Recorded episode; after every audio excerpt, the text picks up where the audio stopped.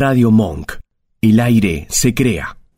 Llegó el sábado. A disfrutarlo porque vino el fin de vamos. Ah, ¿ya vino? Hola, si me escucha, por favor. Sí, sí, ya vino. ¡Buenísimo! Vino el fin de. Sábados, de 10 a 12. Vino el fin de. En Radio Monk. www.radiomonk.com.ar. Vino el fin de.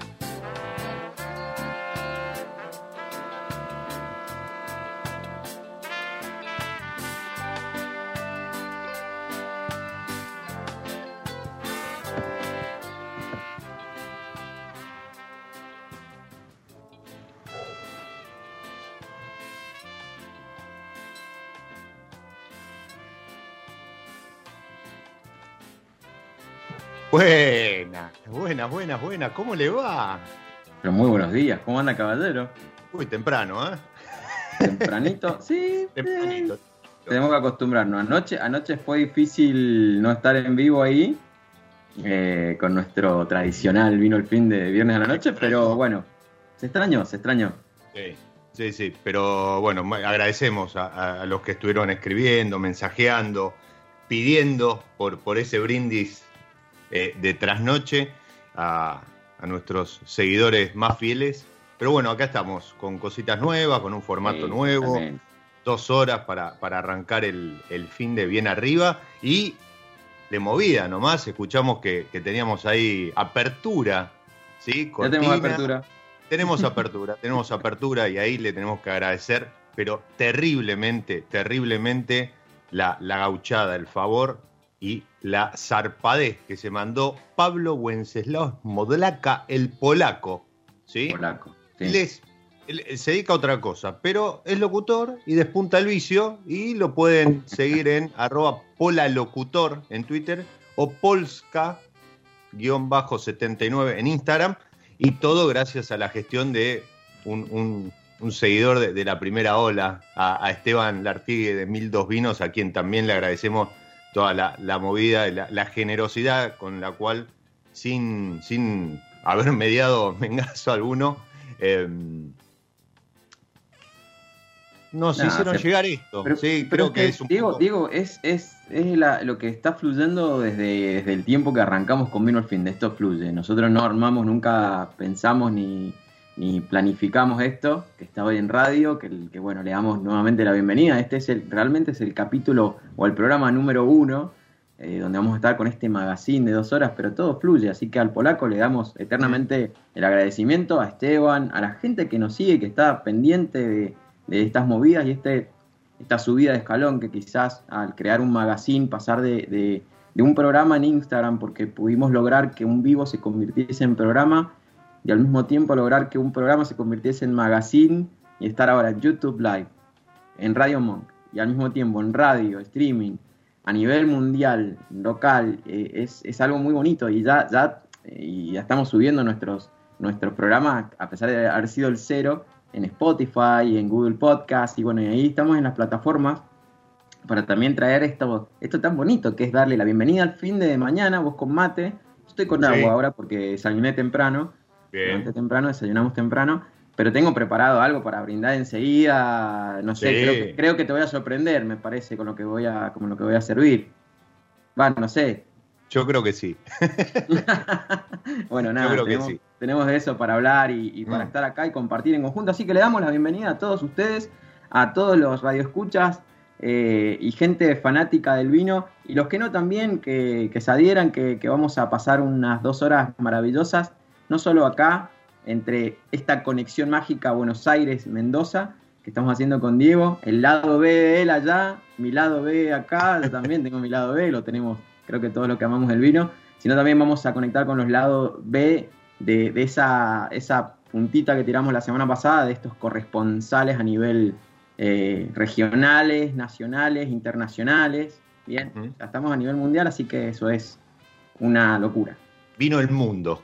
Vino Vino, el mundo. mundo. Va, va a ser una sección fija. Como siempre, también la, la temática, los que no, lo que nos ha caracterizado en este último año de compartir brindis y, y- y trasnoches de, de viernes, Eh, vamos a estar con una temática, eh, episodio a episodio, programa a programa. Seguramente en algún momento tiraremos la, famosa consigna para que aquellos que nos siguen se, sumen, jueguen y, propongan algún, algún tema. Hoy vamos a estar hablando de la cosecha 21, que, ya en, gran parte del territorio le está poniendo moño, ¿sí? Y, está, está cerrando, y, con algunos testimonios, algunas cifras, algunos datos, así que de eso vamos a estar hablando en, un ratito. Em, y, como decías, eh, la idea es compartir, es ya tener un programa de dos horas con algunas secciones fijas, ¿sí? Este, podremos sacar también algún invitado al aire. Y como siempre nos pueden seguir vía www.radiomonk.com.ar, nos pueden seguir por el canal de YouTube de Radio Monk, es más, nos pueden ver en este momento en vivo. Vivo. Eh, nos pueden seguir por la aplicación de Radio Monk, ¿sí? se la descargan por ahora solo en Android, pero dentro de poco también para iOS. Y, mm, y en redes, ¿sí? esto nació en redes, esto nació en Instagram. Así que también nos pueden escribir por ahí, se pueden sumar, los escuchamos, los leemos y la idea es arrancar eh, el fin de, arrancar el sábado disfrutando, hablando de vino, de gastronomía, de cosas lindas, porque llegó el sábado y vino, el fin. qué grande, más, ah, qué, grande. Ahí va. Che, em, dígame. Cosecha 2021.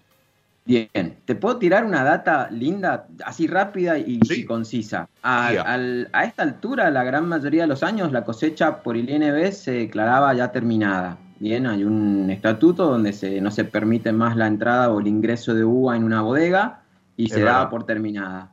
Hace estos 5, 5, 4, 5 años reales de que, de que la Argentina se está haciendo un país vinificador, estas fechas no solo se tuvieron que atrasar la, finalización, sino que también adelantar los comienzos. Fíjate que, tenemos ya una, ventana tremenda y enorme, porque no, no, todo está enfocado ahora en Cuyo, no todo está enfocado solamente en cuándo empieza en Mendoza y San Juan y cuándo termina en Mendoza y San Juan, sino cuándo empieza en Jujuy, por ejemplo, que son las primeras vendimias en diciembre, o sea que vos fíjate que hay vino cosechado en el 2020 que va a salir con etiqueta 2021. Eso te iba a decir, de, un tiempo a esta parte se están dando e, ese, tipo de cosas, ¿no? Eh, eh, cosechas que arrancan antes y como vos decías, por temas climáticos, por, este, por latitudes, por altitudes, incluso terminan después, eh, más allá del corrimiento del año, ¿no? Sí, sí, caso, caso de que todavía en, en, Trevelín no han terminado la vendimia, por ende no se puede dar por terminada la vendimia. Yo creo que esto va a ir generando las, las diferentes tipos de, de, situaciones del INB y del INTA para cada región en particular, ¿no? Porque, porque los climas no son lo mismo. Acá en Mendoza ya casi está todo terminado. Quien esté levantando, si es que levanta algo, es, es vino, vino tardío, que es cosecha tardía. Eh, ya casi todo lo demás en realidad todo lo demás está ya, ya en descube, inclusive, ya, ya, ya es como que la gran mayoría colgaron los guantes de lo que es vendimia, fermentación, maceración, descube, y ya, está, ya están los vinos, o eligiendo ser eh, vinos de cierta categoría para ir a barrica, o a ciertos determinados tipos de, cubas o, envejecimiento en sí, el añejamiento que viene y la estabilización que viene en este tiempo de frío, ¿no? Algunos ya habrán hecho maloláctica, que eso ya es una fermentación que ocurre por, por naturaleza y los últimos años las temperaturas han, permitido y la naturaleza ha permitido que esto suceda, ¿no? Así que, pero Mendoza ha terminado, pero no el país, y eso es lo mágico que estaba pasando hoy, esta es nuestra realidad, y la cosecha que vamos, y de esto que venimos a hablar hoy, de la cosecha 2021, de cómo empiezan a cambiarse los márgenes, los parámetros, cómo empiezan a cambiarse también la, la idea de una Argentina vitivinícola que ya es totalmente diferente a lo que teníamos antes, que estaba todo ponderado en, en Cuyo, la tierra del sol y del buen vino, y estaba todo nucleado ahí. Es muy repetitiva la historia del vino, pero es muy bonito que se, que se explayen y se rompan esas barreras. Mira, eh, hablando de esto, ¿no? Del federalismo, de, las latitudes y demás, si te parece, eh, le damos la bienvenida también al otro Matías, a quien nos va a estar operando en Vino del Fin de, de, hoy en adelante. Eh, le, voy a pedir, ahí, tiene, tiene un, mensajito, un audio eh, para, para, compartir. Lo, si, si lo puede poner al aire, lo escuchamos.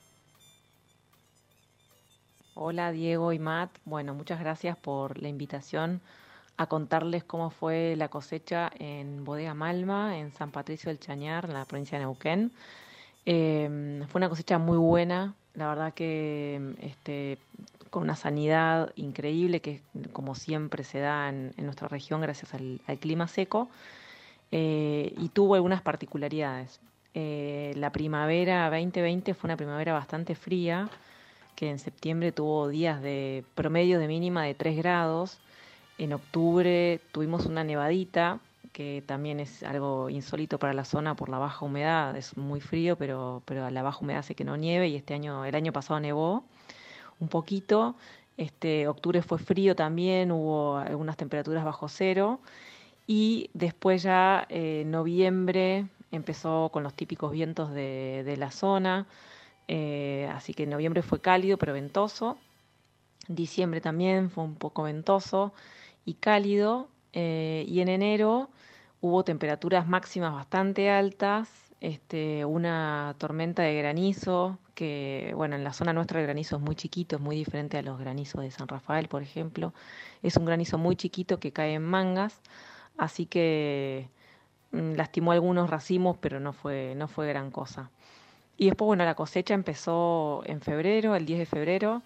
Eh, empezamos con un Malbec, algo insólito, pero bueno, es un Malbec orgánico y este, pasa muy habitualmente que las, viñedos que tratás de forma orgánica a veces adelantan, eh, se adelantan en la maduración y los, los tenés que cosechar antes.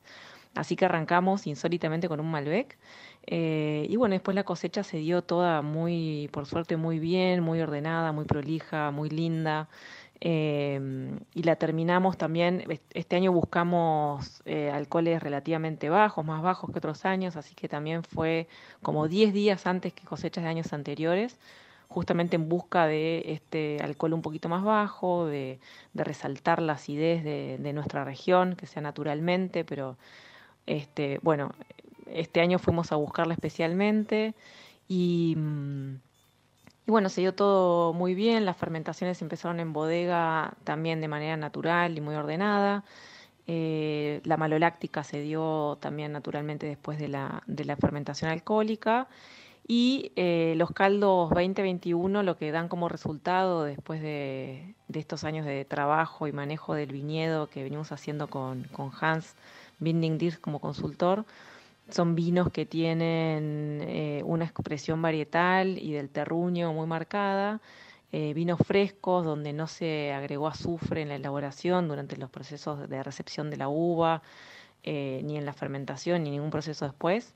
Así que son vinos que van a tener una manifestación varietal, creo, y de terruño muy límpida, muy clara, eh, muy honesta, así que estamos muy contentos y, bueno, y esperemos que en breve puedan probar los vinos y decirnos ustedes qué piensan de ellos. Así que bueno, este, eso fue la cosecha 2021 de Bodega Malma. Les mando un beso grande. Así pasaba el testimonio de la genia de, Ana Viola, CEO de de Bodega Malma, ahí en, San Patricio. Como saben, eh, hace ya un par de años que la familia Viola se hizo cargo de, salió de los otros proyectos donde estaba, se hizo cargo de Bodega Malma con el asesoramiento de, Hans, ella lo, nombraba, eh, y, ya se nota el cambio de, perfil y la mano de Hans eh, en los vinos que, que salieron al mercado el año pasado, y por lo que dijo, ya tengo ganas de tapar un, descorchar un 2021. Impresionante. Pero fíjate, arrancaron con Malbec. Sí, Nieve en octubre. Eh, o sea, es lo que hablabas, ¿no? Esto de la incidencia del clima y cómo va modificando. Y, bueno, y esto además pasa año a año, no todos los años son, son iguales y eso es lo lindo de, del vino también. No, y aparte que, al, al, tener nuevas zonas, nuevas regiones, y, dejar de lado, porque generalmente cuando vos decís, bueno, vamos a trasladar regionalmente nuestra vitivinicultura, nos vamos a trasladar al sur, te llevas enólogos conocidos o los que ya tienen un poco de, bagaje y te llevas a, un mendocino, un sanjuanino y va a replicar, va a emular lo que ya conoce, lo que ya sabe, pero conocer el terreno, conocer el terroir, conocer el lugar lleva tiempo. Y eso es lo que está sucediendo ahora. Están empezando a entender que las cosechas del Malbec en, una zona como San Patricio del Chañar o inclusive en el Bolsón, si es que se da, porque no se da generalmente el Malbec ahí, eh, son, son, son cosas diferentes, son momentos distintos y va cambiando año a año, pero también va cambiando en la zona. Increíble lo que está diciendo la maloláctica para aquellos que no la tienen muy clara. Nosotros teníamos una frecuencia eh, general de que una maloláctica había que esperarla. Empezaba a veces después de terminar la fermentación y las maceraciones, empezaba el consumo, las levaduras se quedaban sin azúcar, consumían todo ese azúcar, el alcohol, hacían las maceraciones y se quedaba con una materia orgánica ahí en el vino dando vueltas. Entonces, generalmente comenzaban a consumir lo, que más había, que es el, ácido málico. Y de ese ácido málico después lo pasaban al láctico, en la fermentación maloláctica, y generalmente empezaba antes del otoño-invierno, pero se, con el frío se mermaba y volvían a arrancar después en septiembre, en agosto, septiembre, octubre, para terminar de hacer esa, esa fermentación maloláctica, lo que generaba que vos, si tenías un vino joven, listo para ponerlo, estabilizarlo y ponerlo en botella, no lo podías hacer porque esa fermentación ocurre en botella. Al generarse esta circunstancia, eh, ahora, que, hace dos o tres años que ya casi todo el mundo dice la maloláctica se me hizo al mismo tiempo que la, que la alcohólica o ahí nomás, eh, te, te da a entender que vinos como el que está hablando ella, sin agregados de sulfitos, eh, que no va a ir a madera, que va a tener una estabilización más rápida, puede entrar en botella, inclusive en un periodo donde antes no entraba en botella. Obviamente que después eh, va por la, por la norma reguladora del INB, qué vinos o cuáles son los vinos del 2021, cuál es la fecha del 2021 para salir a mercado, pero esos vinos ya están listos, si ya tienen la mano láctica ya están listos, se estabilizan y nada, se pueden empezar a beber. Quienes están cerca de una bodega o quienes tienen amigos dentro de bodega ya pueden empezar a tomarlos como vinos terminados sin problema y, esos vinos quizás puedan empezar a también marcar una tendencia de salir al mercado antes de lo que venían saliendo los 2021. O sea que eso es muy loco, porque antes los 2021 que esperabas primero eran los rosados y los blancos. Ahora imagínate, ya con toda esta tendencia de, sin agregados de sulfitos, de vinos naturales y, una, locura hermosa, ya, vamos a tener Beaujolais Nouveau, por decirlo, estoy dando nada más que un nombre característico, porque ni siquiera es lo mismo, pero los tenemos ahí presente con la salida de del invierno ya con vinos 2021. Y eso es magistral lo que está pasando. Está dando una ventana de, prueba y de, y, de, búsqueda absoluta y, aplaudo, aplaudo cada momento de que cada cosecha va generando un peldaño, subir un peldaño más y crecer o retomar, ya reconocer lo que se está haciendo y retomar culturas antiguas o terroir antiguos y volverlos a darlos vuelta de la forma que se vinifica hoy, ¿no? Ahí, decías el, el Nouveau. Hay un Malbec Nouveau. El otro día destapé en, la charla con, Patricio Tapia ahí en Instagram, em, que, es un Malbec eh, de maceración carbónica fresco, con lo cual la idea es también, o sea, cosecharlo, macerarlo, paso por tanque como para estabilizarlo, botella y ya tenerlo para la primavera. Eh, cosa que antes ni se pensaba, como vos decías, ¿no? Los primeros en salir eran los blancos, los rosados, Hoy ya, ya podemos disfrutar incluso de, algunos tintos en el año, bien fresquitos para, para celebrar los primeros calores. Em, ayer eh, a la noche disfruté una, una cata junto a, la Checa, Casa Checa, ¿sí? y em, Finca Bandini. Y mm, Después me quedé charlando off con, Carlos Moreno, Charlie, el, enólogo de Finca Bandini, ahí en, Las Compuertas. Y esto, este audio, es lo que me comentaba acerca de la cosecha 2021 ahí, en, Las Compuertas, pero también con alguna, alguna nota adicional de alguna otra región. Hola Diego, ¿cómo andás? Te mando un audio porque no sé, bueno, me, creo que lo tenés a las 10 del programa, así que te contesto, perdón la hora. ¿Qué te iba a decir?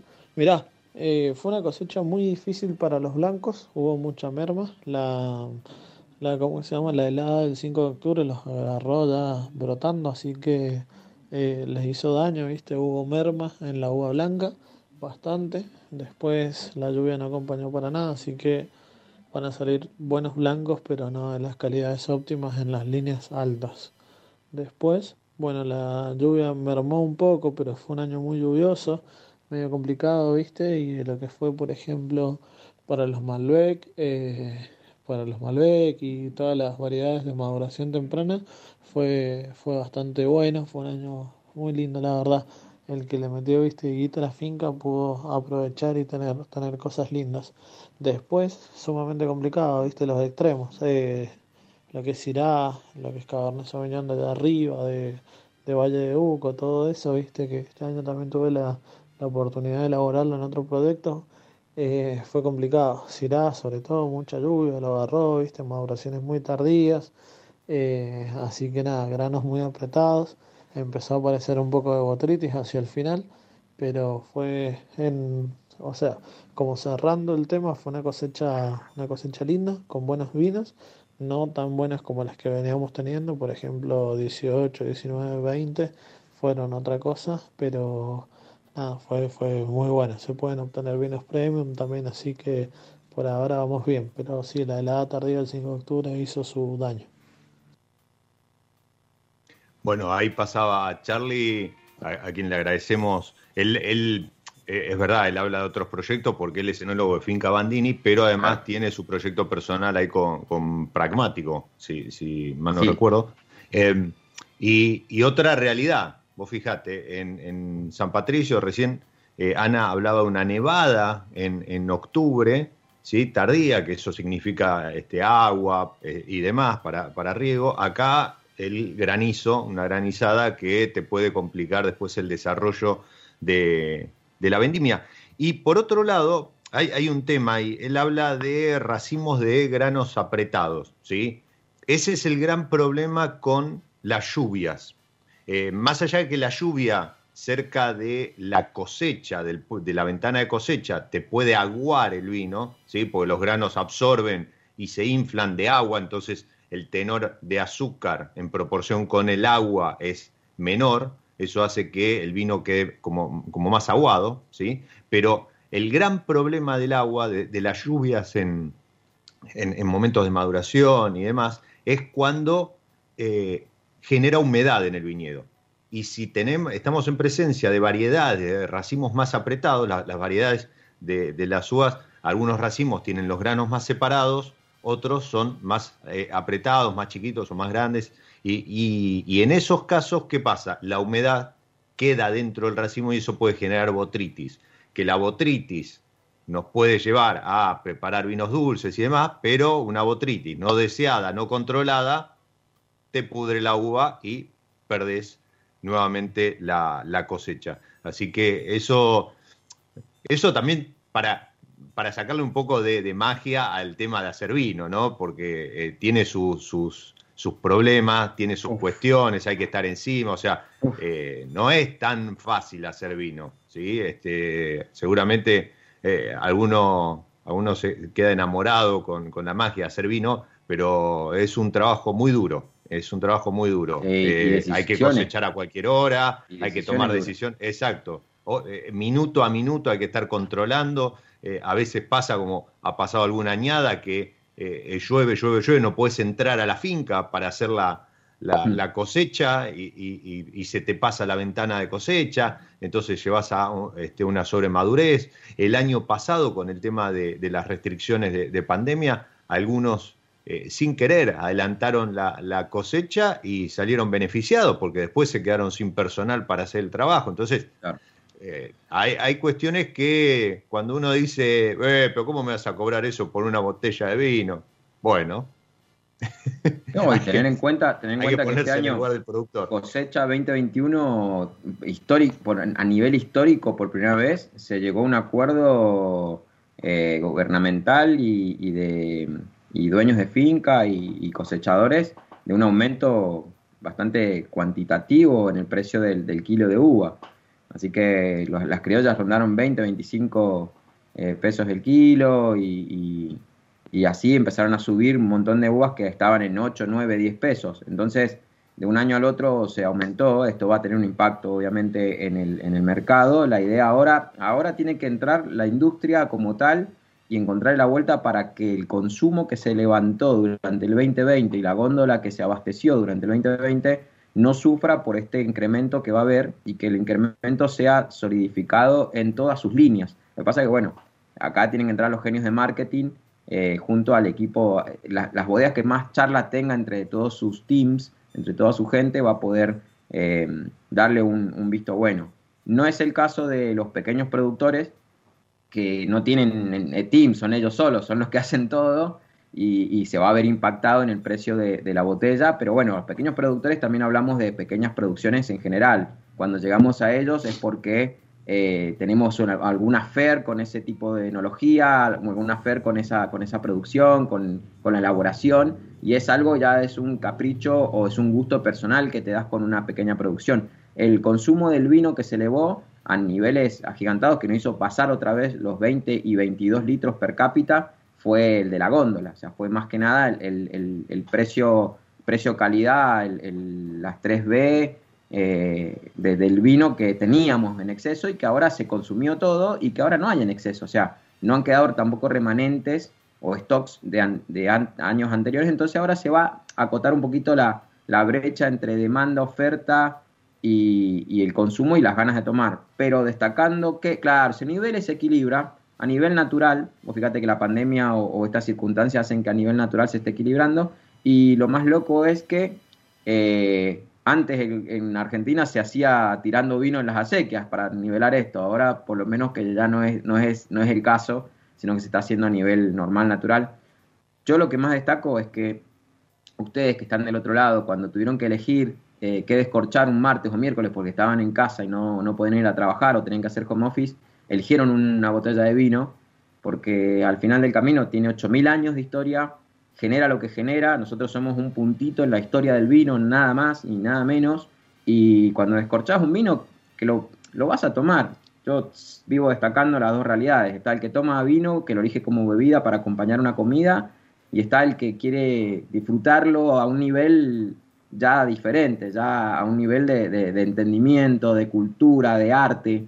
Y esos dos caminos no tienen por qué juntarse muchas veces. Una cosa lleva a la otra no necesariamente, pero cuando el común denominador del consumidor tuvo que elegir entre las bebidas que iba a tomar en, su casa tranquilo, sin la responsabilidad de levantarse o ir a, cumplir horarios, eligió una botella de vino y eso es algo para que tengamos siempre en cuenta que, así, aplausos totales, porque el vino genera esto y generó que la gente diga, quiero, de una manera u otra dijo, quiero cultura, quiero arte y quiero mil manos detrás de algo que se hace una vez al año y que hay un solo tiro. Bien, no algo que se puede replicar y repetir las veces que yo quiera a nivel consumo, a nivel demanda. Y eso es, eso es muy bonito. Así que destacando de, la cosecha del año pasado y la cosecha de este año, destacando a ver cómo se, se pudo haber, haber eh, hecho un análisis de eso para, para, que esta cosecha, que la tenemos en números, bien, la tenemos en números, eh, enseguida seguramente hablaremos de ello, Exactamente.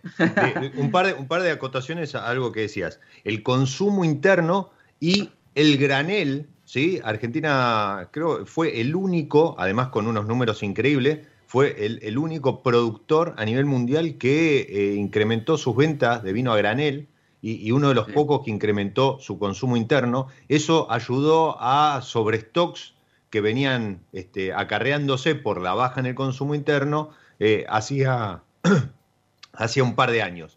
Ahora, muchachos y muchachas que están del otro lado escuchando, a no bajar los brazos, porque si bien hubo un impacto eh, en precios y eso eh, afectó un poco el consumo en el primer trimestre del año, contamos con todos ustedes para seguir manteniendo en alto el consumo de nuestra bebida nacional, de la cual Ahora vamos a ir a una pausa. La primer pausa en la historia de Vino el Fin de, una cortita con algo de música que, con la que nos va a sorprender este, Matías, no Matt, Matías, el operador. Y mm, a la vuelta vienen números. Ahí, ahí tiene, tiene planilla, eh, eh, eh, hectáreas, kilos de uva y demás, Matt, para, para contarnos. yo tengo algún otro audio, me estoy reservando ahí una frutillita de de alguien a quienes, eh, a, quien muchos eh, queremos y, y, aplaudimos por lo que hace por el vino argentino y mucho más. Vino el fin de, ¿verdad? Vino el fin de.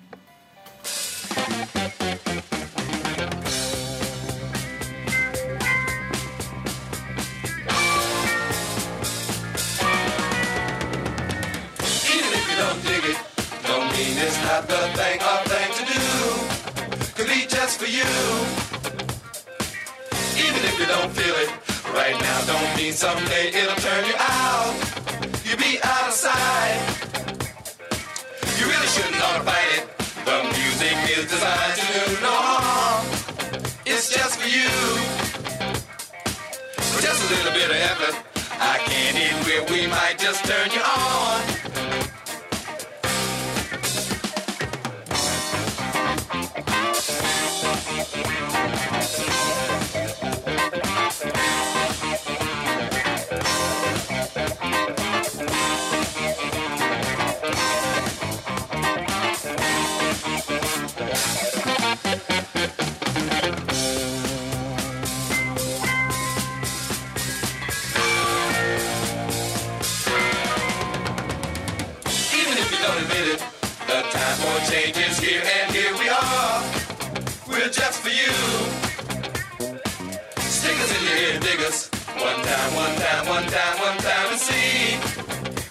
Just for you.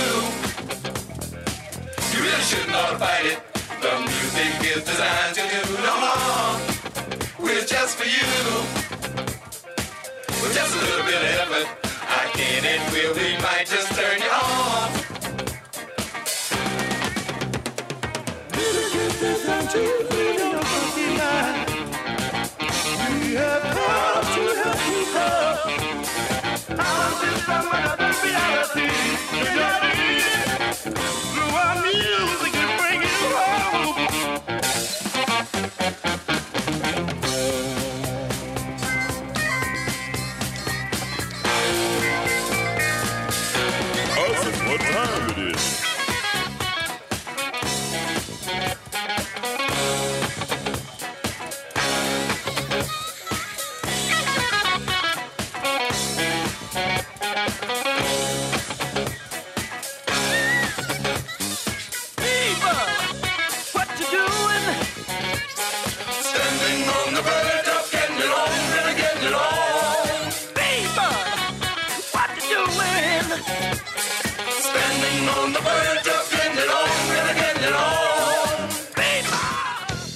Berrondo y Diego Millaro te invitan al primer magazine federal del mundo del vino. Vino El Finde. Sábados, de 10 a 12. En Radio Monk. www.radiomonk.com.ar Vino El Finde.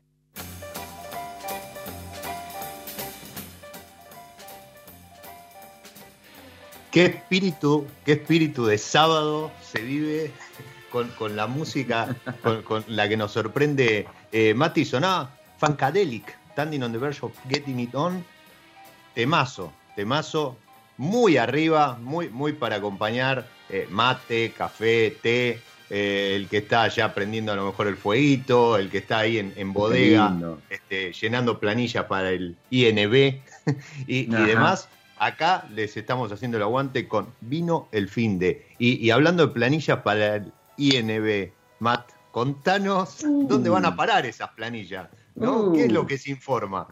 No, bueno, los informes que se van dando paso a paso, por eso también el, INB y los diarios van tirando previsiones de cosecha cada año, en febrero, en enero. Y claro, eh, ha sido muy loco porque las previsiones de cosecha de este año eh, han tenido mucha lluvia y la previsión era no, se va a perder mucho, mucho kilo. Eh, granizo, heladas anteriores, decía, che, mucha lluvia, febrero fue, enero y febrero fueron tremendo la cantidad, claro, y después de repente hizo un plup, un parate, negó un poco en marzo y pegaron unas ventanas de, más de calor, fueron sin lluvias, secas, lindas, frescas, lo que generaron para la tendencia de hoy quizás eh, un estilo de, de, cosecha muy buscada, a veces con una cosecha temprana, hoy no hubo, no hubo necesidad de hacerlo. Sí lo vivieron los blancos, que con tanta lluvia, mucho, mucha bodega tuvo que elegir cosechar inclusive sin punto de madurez. Eh, tuvo que elegir cosechar para, para tener la sanidad. Y, y mucho es el caso de, de Altamira, mucho es el caso de... Al- Altamira está ahí abajo, ahí, mucho es el caso de Gualtallarí, que también sufrió todas estas cositas, y, su, y Gualtallarí sufrió la piedra esta central que pasó por el centro de Mendoza también y, se, y siguió hasta la parte del- de, Villavicencio y pasó por allá atrás también, que le hizo perder a, a- los chicos de Materuini también parte de la cosecha de este año, que hay un vino que no va a salir.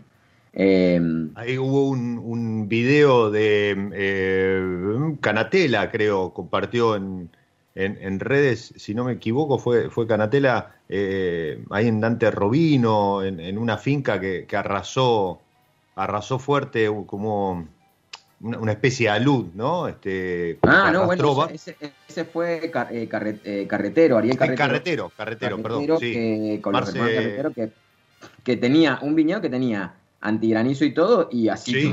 vino, un, vino un vino a luz y se llevó, se Sí, llevó todo sí, lo- no, pero-.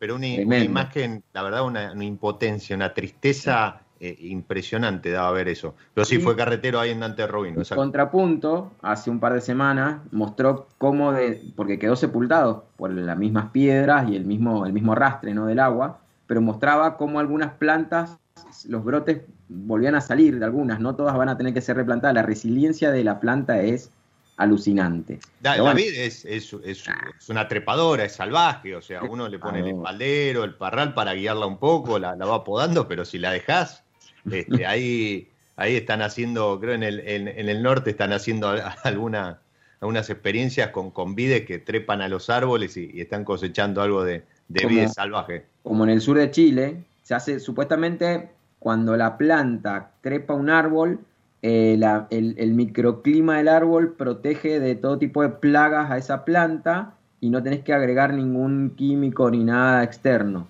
Es como medio raro como la, la simbiosis que hay. Eh, en el sur de Chile hay unas cepas colgadas y bueno, acá también las que van encontrando. En realidad, quien venga a Mendoza, si se va por la calle Almirante Brown o empieza a agarrar eh, la finca de los nobles, donde está Bandini, cuando te tomas una de las calles anteriores a Caiquén y te vas por esas callecitas, si miras los árboles que están alrededor, hay, como los cercos eran, eran vid, o son vid en realidad, vas a ver trepadas las ramas por los árboles en olivos y vas a ver trepado. Eso se ve muchísimo, lo que pasa que, bueno, nadie se pone a, a se- microseleccionarlo y cosecharlo para ver qué, qué pasa, como se está haciendo ahora eh, en el norte, pero para ya seleccionar un, un viñedo, llevarlo con ese tipo de... de nada, Locuras lindas. Locura de naturalidad. Locura. ¡Apa! Qué, buen, qué buena frase que acabas de tirar. Locura linda, me gustó. Bueno, nada, miren, data. Data linda, chicos, a ver que escuchen, pero muy curiosa.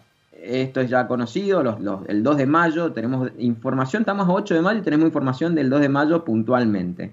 Bien, o sea, tenemos un total de kilos, kilos ingresados a bodega, kilogramos, un total de ya no sé cómo decirlo, ¿cómo sería? 2 billones, 202 millones, 121 mil, 116 kilos de uva ingresados, bien, en el país. Esta es la data general que sale en, el ingreso de estas fichas de los SIU que se van presentando.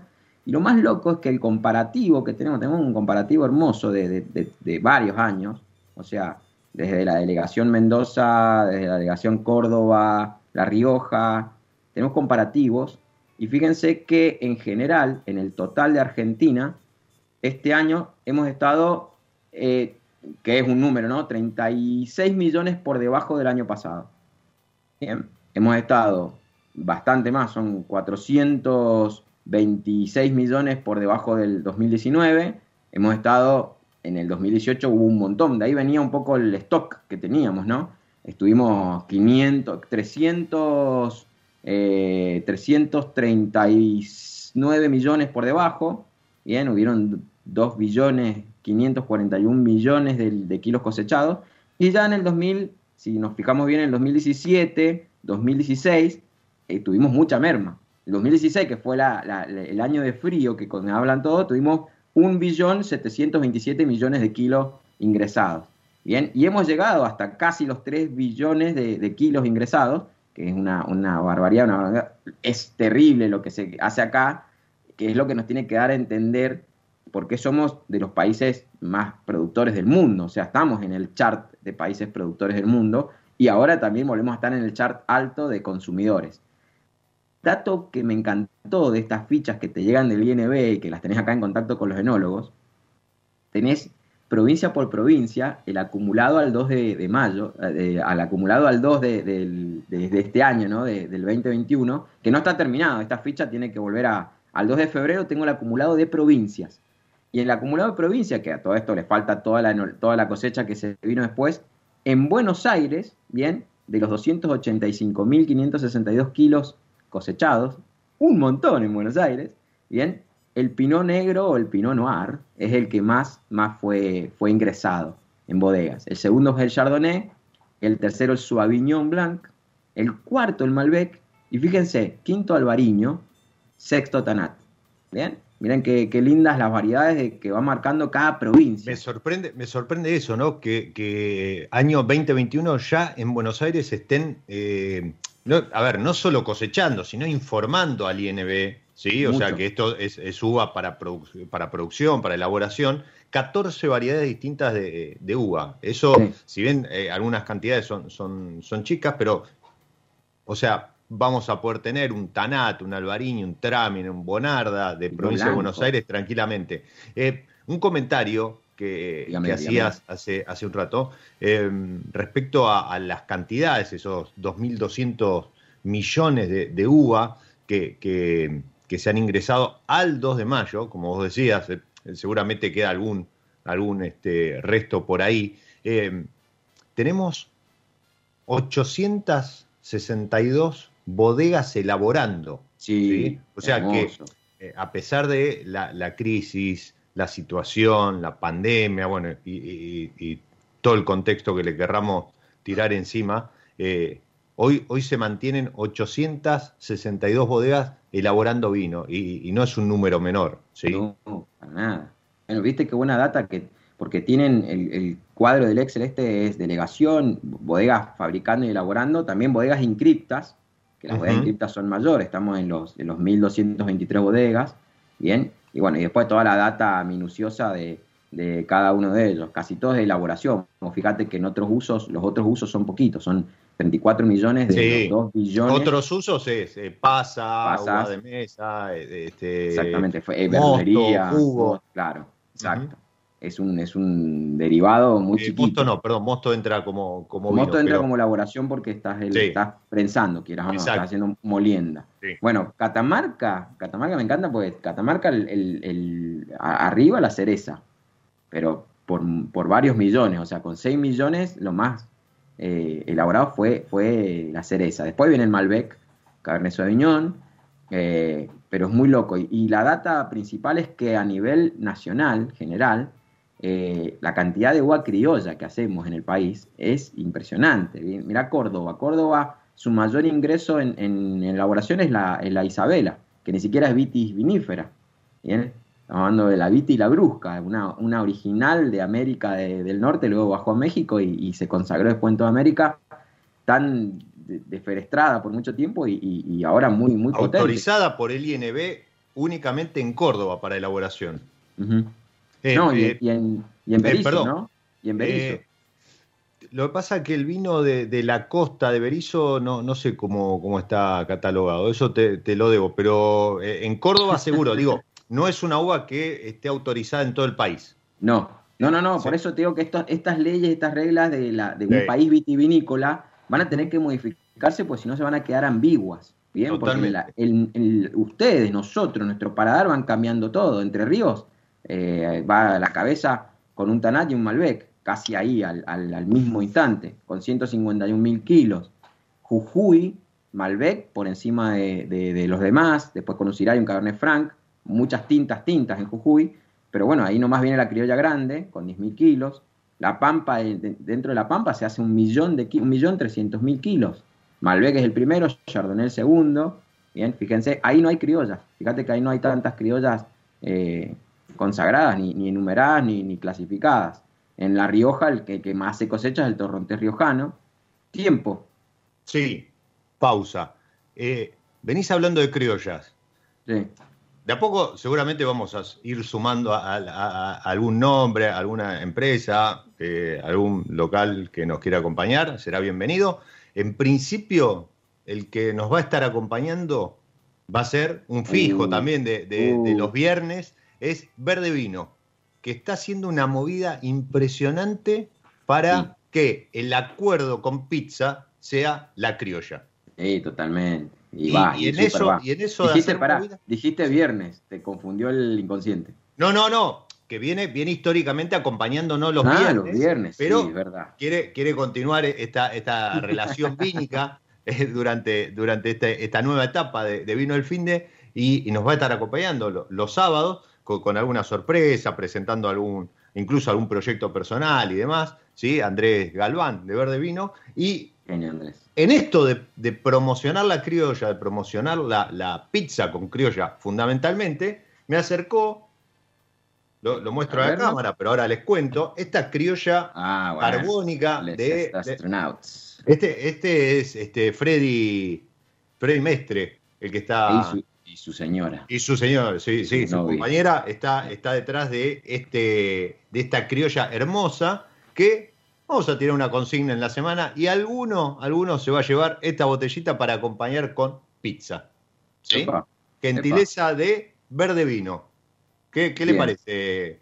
Me, encanta, me encanta y, le, y le- le- le extiendo la apuesta. Lo hacemos también en Mendoza, como hicimos alguna vez en el comienzo de Vino el Finde. Me También gustó. vamos con una criolla para, para pizza. Es más, quien lo gane tiene que después mandar una foto. La de- foto, no, foto obligada con la criolla pizza. Exactamente. Y, etiquetando a Verde Vino y a nosotros, y ahí vamos a tener, lo, lo podemos seguir considerando para una segunda consigna, si no, deja de participar luego de... Exactamente, exactamente. Si el que gana, el que se lleva la botella, no cumple la, la consigna post sorteo, este, queda fuera. Es buena, queda- buena. Estamos Exacto. con la movida, pero no saben lo bien que va con la pizza, no saben lo bien que va con nuestras pizzas que hacemos de- con el, este varieté y esas salsas que pre- preparamos. Eh, las criollas van increíblemente, pero súper bien. Así que me, me gusta la movida, me encanta. Enganchense, conéctense en las redes. Vamos a tirar, Diego siempre con la consigna la tiene súper clara, pero vamos a tirar la consigna para ambos lados. Van Y a, van a- conéctense, perdón, y conéctense también al chat de eh, Radio Monk en su canal de YouTube. Estamos saliendo al aire, estamos saliendo en vivo. Hagan como eh, hizo Guada, como hizo Nacho. Nacho, a quien le mandamos un abrazo enorme, gran seguidor, gran compañero de ver de, Vino el Finde. Eh, y Jor también andaba por ahí que, que dice que eh, vamos a, a hacer que la gente empiece a tomar vino de temprano. ¿Y por qué no? ¿Sí? ¿Por qué no? Este, ¿Por qué En no? en Sanduichito, ratito nosotros picadita. Sí, en un ratito de descorcho, ¿eh? Yo te digo que este primer programa lo, lo vamos a brindar, se está, se está construyendo y se está haciendo, entonces este primer programa lo vamos... Es más, creo que toda la gente ya debe estar extrañando, en un ratito, en breve, vamos a estar con, con voces internacionales, así que si están ahí atrás, quédense, porque se vienen estas voces internacionales que no, hacen, le dan un gustito, una salsa, una especie, un chimichurri diferente a, a este magazine de la mañana.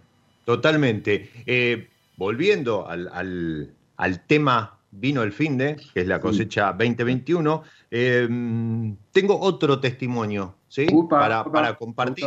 Eh, lo, lo- vamos a estar escuchando y, y ya para empezar a ponerle moño a, a- a este cierre de cosecha con, con el que queremos acompañar a toda la industria, acompañarlos a ustedes para que ya vayan palpitando las etiquetas 2021 y además mandarle un abrazo enorme a todos los enólogos y enólogas mendocinos, en principio porque fue su día el 5 de mayo, pero, ¿por qué no?, a los de todo el país. ¿sí? Eh, Mati, Dime. Ah, no, Mati es Mati. Mati, Mati, Yo Mati. Mati. Exactamente. Yo sabía que iba a pasar esto. I Seguro. knew it. Mati, cuando quieras compartirnos ese audio. Bueno, la cosecha 2021 venía, ha sido muy interesante. Tuvimos una primavera a principio de verano muy seco, pero muy seco. Te diría a nivel 2003. Eh, sin mucho calor, más bien fresca. Eh, con el paso de los días se empezó, cuando empezamos ya a, los primeros días de febrero, empezaron, tuvimos llu- unas lluvias, se frenó, donde se cosecharon las blancas, después volvimos a tener lluvias y eh, después empezó la cosecha de los tintos, donde no tuvimos más lluvias, se mantuvo templado, más bien, eh, según los registros de temperatura, es de las más frías, no como la 16, que fue fría, fría, pero de las más frías que en los últimos 20 años, sacando la 16. Los blancos son súper intensos, con, por supuesto con un nervio, una frescura enorme, pero con peso en boca, que es lo interesante. O sea, tiene media boca y mucho, mucha acidez, con nervio. Y los tintos yo diría que es la estrella, sobre todo los Malbec de, de las zonas como Gualtallarí, donde eh, tenemos concentración, tenemos frescura, tenemos, eh, cuando hablo de frescura hablo de acidez, ¿no? Eh, tenemos eh, distintos tipos de fruta, muy marcada la fruta roja en las zonas altas. Eh, algo muy interesante pasó que se cosechó antes mucho del Malbec del Valle de Uco que de las zonas bajas, como Maipú y Luján. Eso está determinado porque las temperaturas, al ser más bien bajas, la eficiencia de la fotosíntesis, la eficiencia que tiene la planta en, en producir azúcares es mayor, y entonces en esta zona fría eh, la eficiencia es altísima.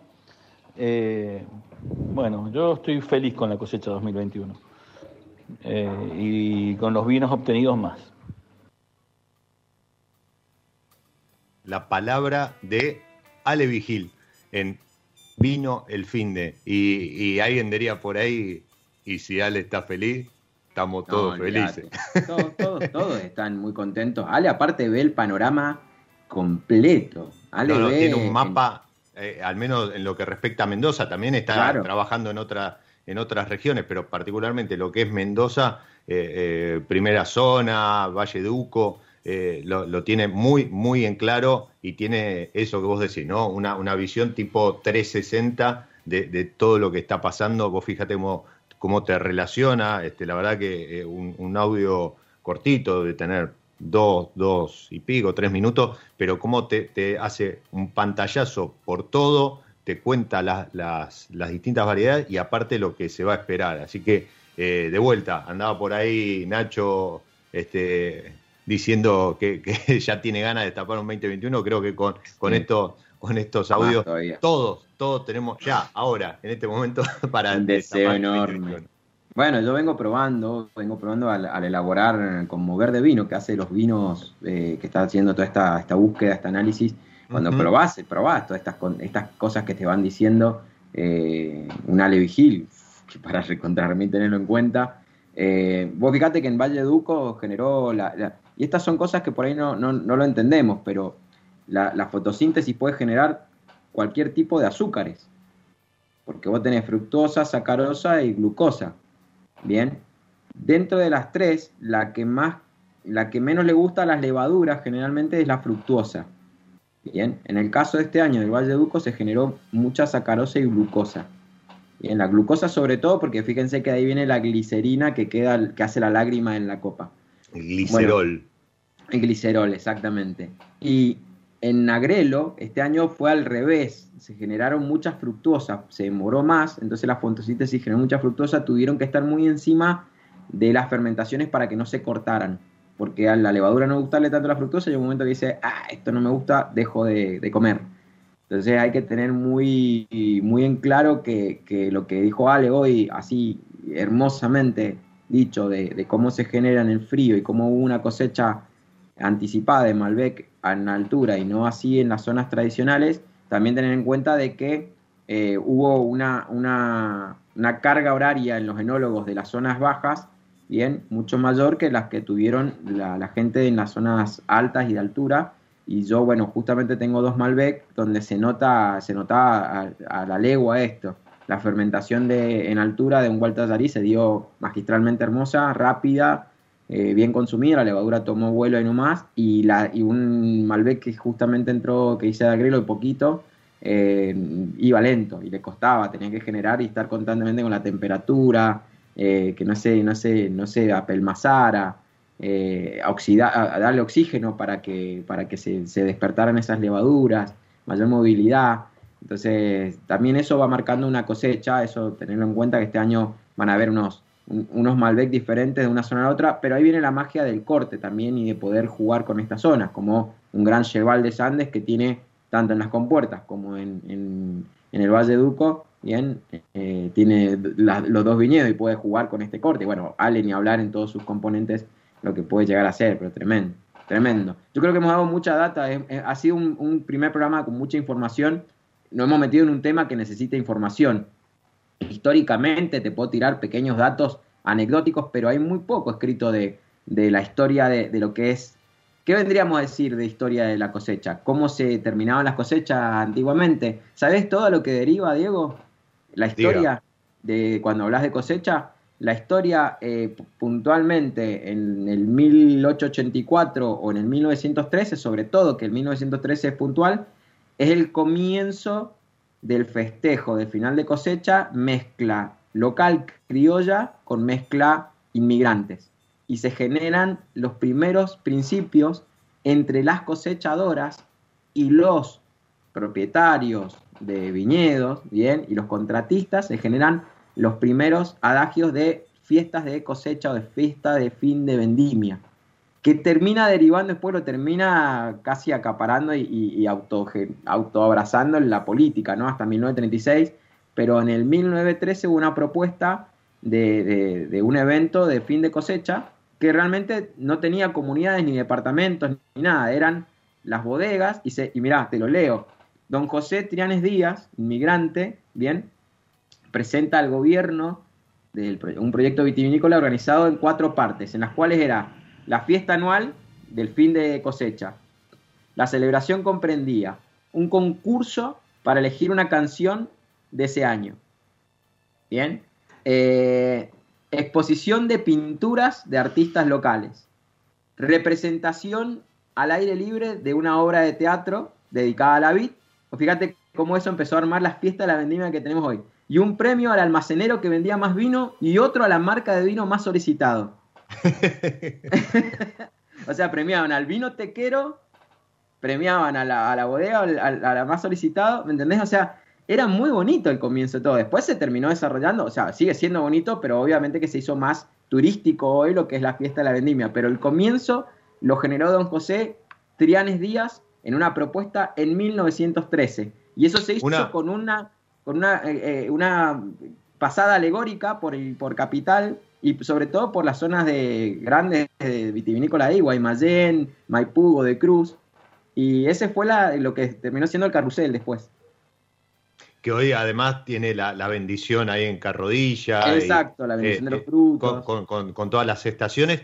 Una fiesta que eh, creo que, que data, primero, es la, la que más tiempo lleva desarrollándose, pero además una de, las primeras que se, se hizo a nivel mundial. ¿sí? Esto, esto que comentaba Matt, esta, esta cuestión muy localista, muy, muy de, celebración, ¿sí? porque es una manera de agradecerle a, también a, a la Madre Tierra lo, lo que no- nos da. Eh, lleva más de 100 años en, en nuestro, en nuestro país de distintos formatos, como decía Matt, ¿no? siempre con algún tinte político o no. Pero, eso fue pasando pero- después, eso fue pasando después. Sí, sí, sí. pero, pero la fiesta de la vendimia, ese agradecimiento a, a la- a la madre naturaleza por, por lo que los frutos, es, es algo muy pintoresco y que también debemos apoyar porque es parte de esto que es cultura. ¿sí? No olviden nunca, el vino es alimento, pero por sobre todas las cosas es cultura. Totalmente de acuerdo. Le dimos una cuota histórica a todos los datos que estamos tirando. Y último dato para aquellos que, porque verde vino y gente que lo, lo busca, nada, para que tengan en cuenta, este año en Mendoza, obviamente que primero despunta el Malbec, del, billón 500 millones que se, de kilos que entraron a, a vinificación en Mendoza, 377 millones son de Malbec. Pero este aquí que vos si sumás Criolla Grande, Cereza y Pedro Jiménez, nada más, sin sumar la- la- las demás eh, criollas, haces 439 millones. O sea que en criolla estás, estás haciendo más, con esas tres nada más, más que Malbec. Sí, Imagínate la locura, e- inclusive está Malbec primero y Criolla Grande segundo. O sea, y Pedro Jiménez con 77 millones, que es lo que hablábamos en Vino al Fin alguna vez. ¿A, a dónde van todos esos kilos si no hay tantas etiquetas? No sé si tenés por bueno. ahí, Ye- Yenan, ¿tenés eh, número de Yenan? Sí, sí, ahí te digo cuánto de Shenan, son 16 millones. Wow. Sangiovese 10. eh, después tenés Gibi, que yo no la he probado. No sé quién sacará Gibi, que es una variedad con el INTA y INB ahí, y son 4 millones que se elaboran, eh, que es un montón. Impresionante. Más que el. Tanat, inclusive, más que el Bionier, más que el Bequiñol, y bueno. ¿Viste cuando das vuelta la, la- la botella y te fijas este, en, en la composición o, o- o en alguna ficha técnica y sumás los porcentajes y no cierran? Bueno, Claro. ahí va. Eh, bueno, nada, creo que le damos cierre un poquito a la data, data general de la cosecha. Si tienen alguna consulta o pregunta, escríbanos a, a YouTube Live, eh, que nos va a llegar ahí también la consulta. Para poder darle, le hemos estado dando un poquito de, de hincapié a esto de la cosecha 2021, pero seguimos, ¿no? Con vino el fin de, pero se vienen ahora cositas también internacionales y cambiamos los acentos, tanto Exact- tú como yo. exactamente. Exactamente. Esta cosecha 21 que como eh, vino el fin de en su cosecha 2021, lo- los está acompañando sábados de 10 a 12 por Radio Monk. Vamos a una pausa y a la vuelta salimos a recorrer el mundo. ¿Te parece? No se muevan, ya volvemos.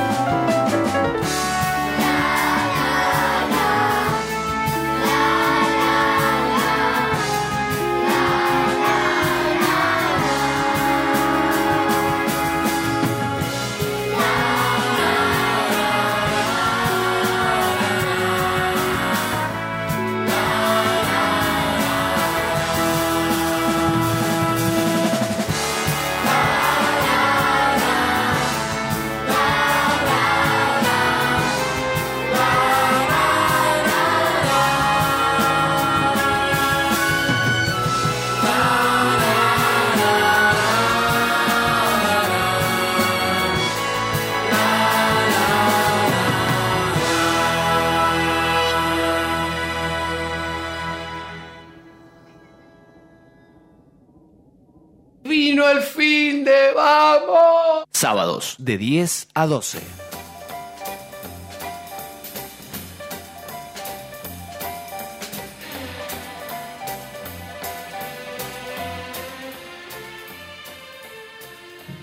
Qué lindo como suena Don Nelson y, y su Ruta 66. Em, antes, en la pausa, escuchamos a Ramiro Flores y Doctor. También Sí. para hacer un- una pausita, un break, va, va muy bien. Lo veo bien acompañado. No, ya está, ya son las 11, 11.08 y se proclama eh, un momento. Vos fijate que es una apertura no convencional para un estilo de vino que no es convencional. Pero bueno, mirá, ¿a quién tenemos ahí del otro lado? Yo quiero, quiero festejar esto, el ingreso del, del señor Charles Wine con su apartado en este momento en Vino el Fin. de Muy buenos días, señor Charles Wine, ¿cómo anda usted? Muy buen día, muy bien por acá. ¿Todo bien ustedes? ¿Cómo Muy, estás, Diego? muy bien, muy bien. Charles, eh, para los que no, no escucharon nuestro episodio piloto de la semana pasada, uy, qué lindo eso que se está sirviendo Matt. Yo creo que en cualquier momento salgo a buscar algo similar o igual. Eh, para los que no estuvieron, Charles, eh, Charles Wine, Carlos Arevalo, eh, está en el Valle de Colchagua, nacido, crecido y, y viviendo allí y trabaja en eh, Viña Maquis, en, en eh, enoturismo. Justamente, sí. Bien. Y nos va a estar, va a ser nuestro corresponsal del Valle de Colchagua, un valle hermoso que tiene Chile con, con- con unos, unos blancos increíbles y, y también al- algunos tintos. Y, y él nos va a estar contando lo que sucede ahí en la escena vínica de- del valle, pero también lo que le pasa en el día a día como este, responsable de no turismo, las visitas, cómo los está tratando la pandemia y demás. Eh, Charles, bienvenido Sí, bueno. a Vino el Fin de. Sí, hay varias cosas pasando hoy en día en Colchagua. eh, bueno, hoy está el día bien frío, se lo comentaba Mate hace un momento, ¿ya? Pero bien, ya gran parte de la uva ya está en bodega, queda muy poco por cosechar, que bueno, por lo general, ¿cierto? Lo que último se cosecha acá en Colchagua también en gran parte de Chile es el Carmener, ¿ya? Que hecho en esta fecha nos da colores preciosos, ¿verdad? Del paisaje, que su hoja se empieza a poner roja, que es muy lindo a la, a la vista.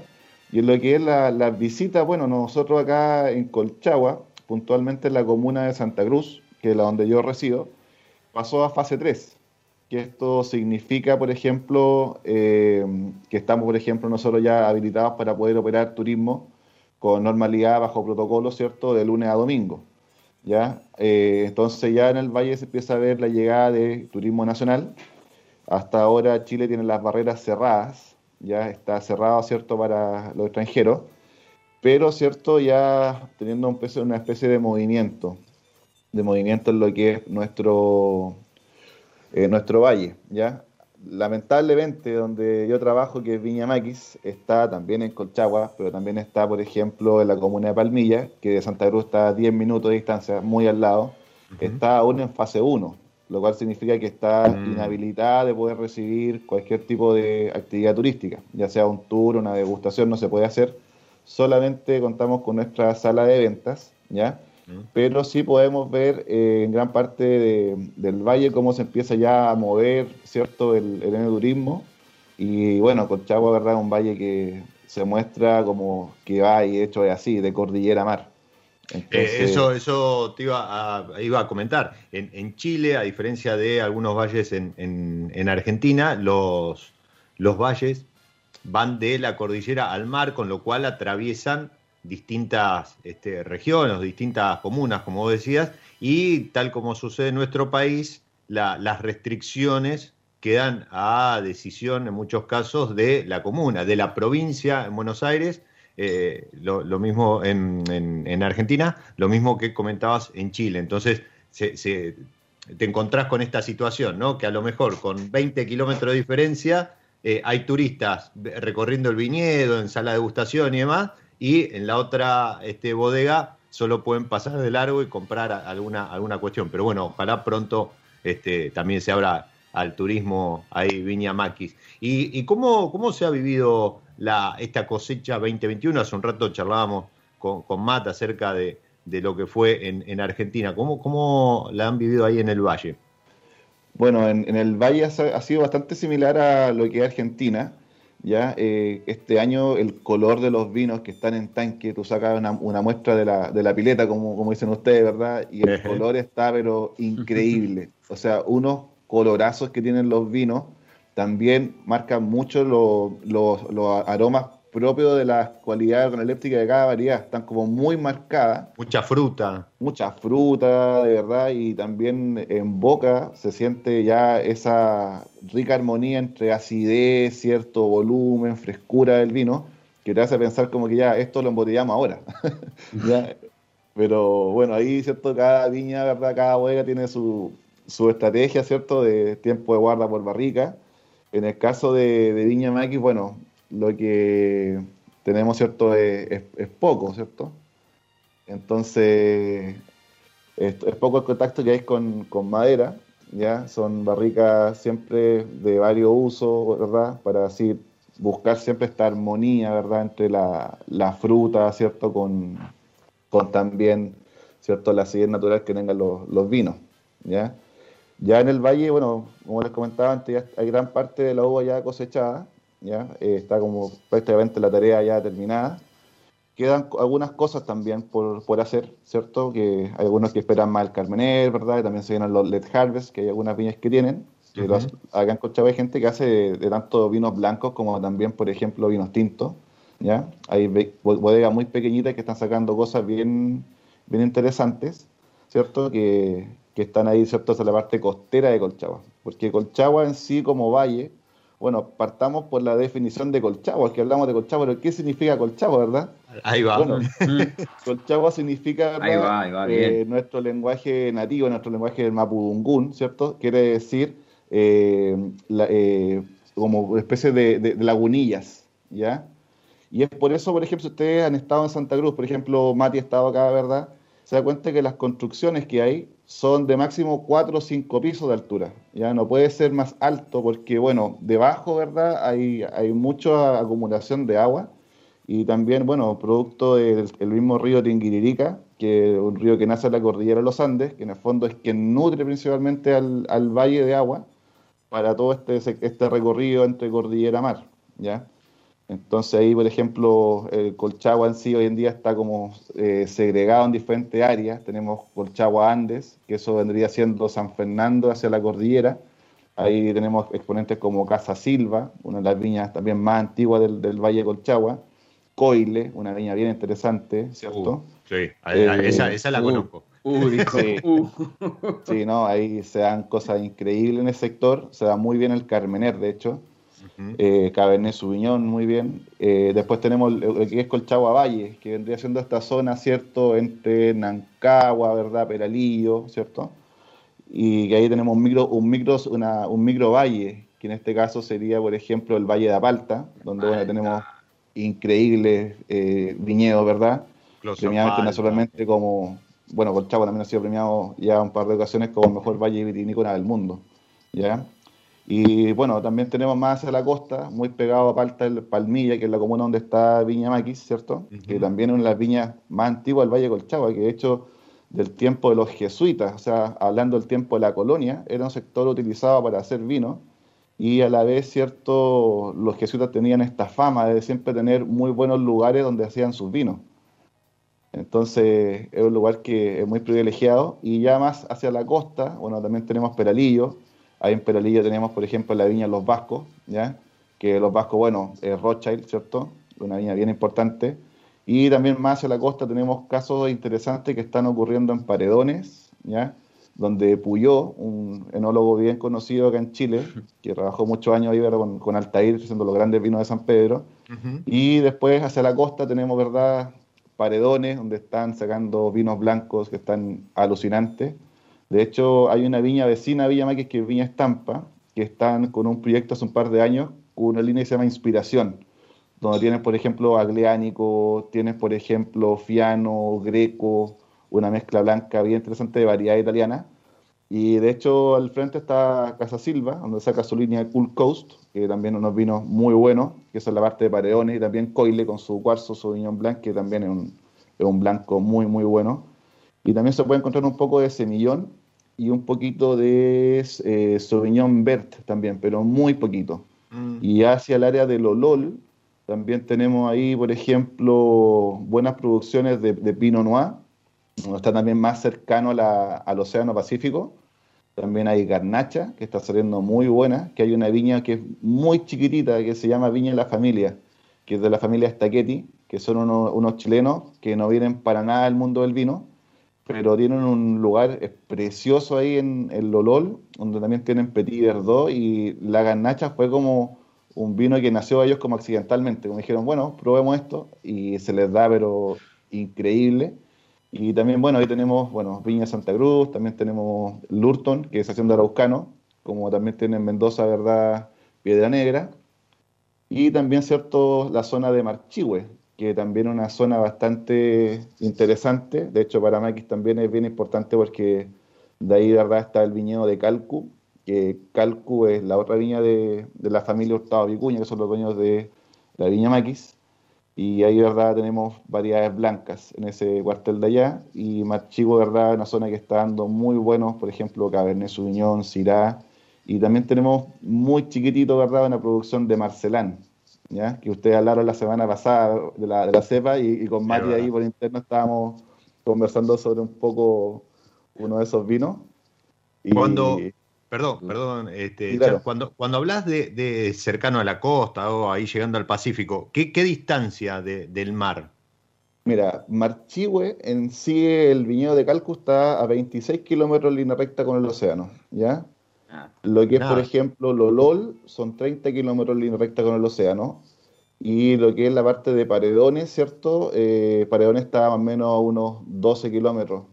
O sea, influencia oceánica eh, neta. Sí, sí, de hecho tú, tú puedes sentir, por ejemplo, la, la mineralidad de esos vinos en la boca.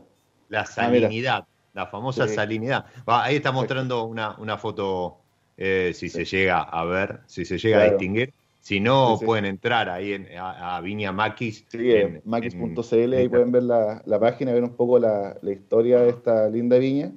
Y ahí se ve, ¿verdad?, el lugar donde se unen los dos ríos. ¿ya? Bien, y a Charles, eh, como dijimos el otro día, lo pueden seguir en arroba Charles, Charles Wine eh, en, en redes que, que comparte también algunas de esas imágenes increíbles de, de ese valle. Eh, diste un pantallazo impresionante. Nombraste, nombraste algunos productores que son, son bien conocidos también acá en Argentina, porque, como vos decís, ¿no? Vinos premiados y demás que, que trasciende fronteras y, llegan. Y mm, lo, que te iba a preguntar es eh, si tuvieses que identificar el, Valle Colchagua con, con una variedad, ¿no? no con un productor, pero con una variedad. Yo te digo, recomendame una. Que, si voy al Valle Colchagua, no importa la etiqueta, pero ¿qué, qué, qué compro? ¿Qué me traigo? Uh, acá en Colchagua, bueno, yo creo que en Colchagua hay una gran eh, divers- diversidad de, de muy buenos vinos. Yo creo que en Colchagua uno tiene la suerte de ir a cualquier, a cualquier bodega y comprar un vino y cualquiera va a estar de un nivel muy bueno.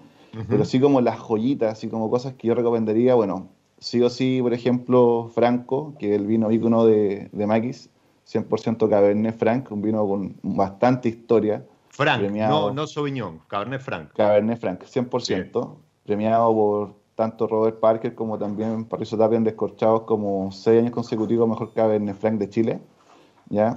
Es un vino que, que de verdad demuestra muy bien este terroir único que tiene la viña Maquis, ¿cierto? Que al estar ubicado entre, entre dos ríos, ¿cierto? Y un suelo que tiene gravas, que algo también súper difícil de encontrar tanto en el Valle de Colchagua como también, por ejemplo, en el mundo, ¿ya? Y a la vez, cierto, de Maquis, eh, el mismo rosé, que es un rosé que a mí me, me encanta, un estilo bien, bien La Provence. Impresionante, Sí, impresionante. José. ¿De qué variedad? Eso tiene, eh, es, es un corte de Malbec con Cabernet Franc, que de hecho está, esos cuarteles de hecho están muy cercanos al, al estero Chimbarongo, que es el otro río, ¿cierto? Entonces un sector más fresco, más húmedo, se hace una cosecha más temprana de las variedades, y esto después, ¿cierto? Eh, fermentan en acero inoxidable por un par de horas, se separan las pieles y después sigue fermentando en, en barrica. Entonces le da en boca una muy rica cremosidad, ¿cierto? Una elegancia y un No, no vino que te puede que servir Tremendo. para acompañar Yo- perdón, ¿no? una, Yo- una comida. Estoy, estoy con un con, con un rosado, no, no de esas características, de otras, ¿sí? Salud, Sí. este, Salud a- brindamos, a los brindamos a la Charles- distancia. Charles está a las Acá 10, no son las 10, y- 10 y 23 Sí, acá, 23 acá en. Chile, entonces aún hace frío. Ya Es verdad, es verdad. un café. Estamos para Igual estás- chocolate estás caliente. autorizado en cualquier momento para traer Sí. calor con algún, Exacto. franco, un linen, o sea. A ver, Charles, de- dentro de lo que estás hablando, de lo que venís probando, y, y quiero que contés un poco de, de esta locura de Rodrigo, el enólogo de Bakis, porque Rodrigo es muy, eh, eh, esto es muy una, una historia bastante curiosa que suele suceder a veces. El enólogo de Maquis, en Maquis elabora 100% vinos tintos, no hay blancos. En Maquis, lo que es la línea de Maquis, ¿no? Eh, hace poco vi, eh, que, que no sé si ya lo lanzaron al mercado o no, eh, un Malbec Champenois rosado, o sea, ya, ya, ya me rompió los esquemas. Por- pero bueno, conociéndolo a. Rodri, Rodri tiene viñedos, es dueño de viñedos en la parte más austral de Chile, que es Osorno. Osorno, sí.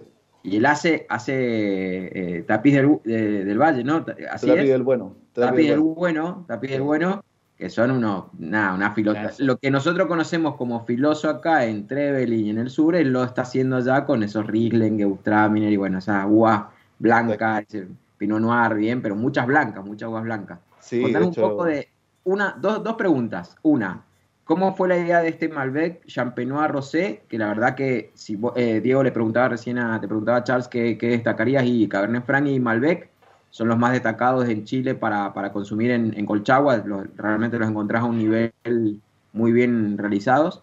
Obviamente que el Carmener es buscado en todo el país, pero en, en Colchagua yo creo que ha, ha dado una vuelta de tuerca interesante, así que cualquiera que, que quiera comprar algo del Valle se va a identificar mucho con esas variedades, pero hay mucho blend también, hay mucho trabajo, hay mucho blend, mucha diversidad, como dice Charles.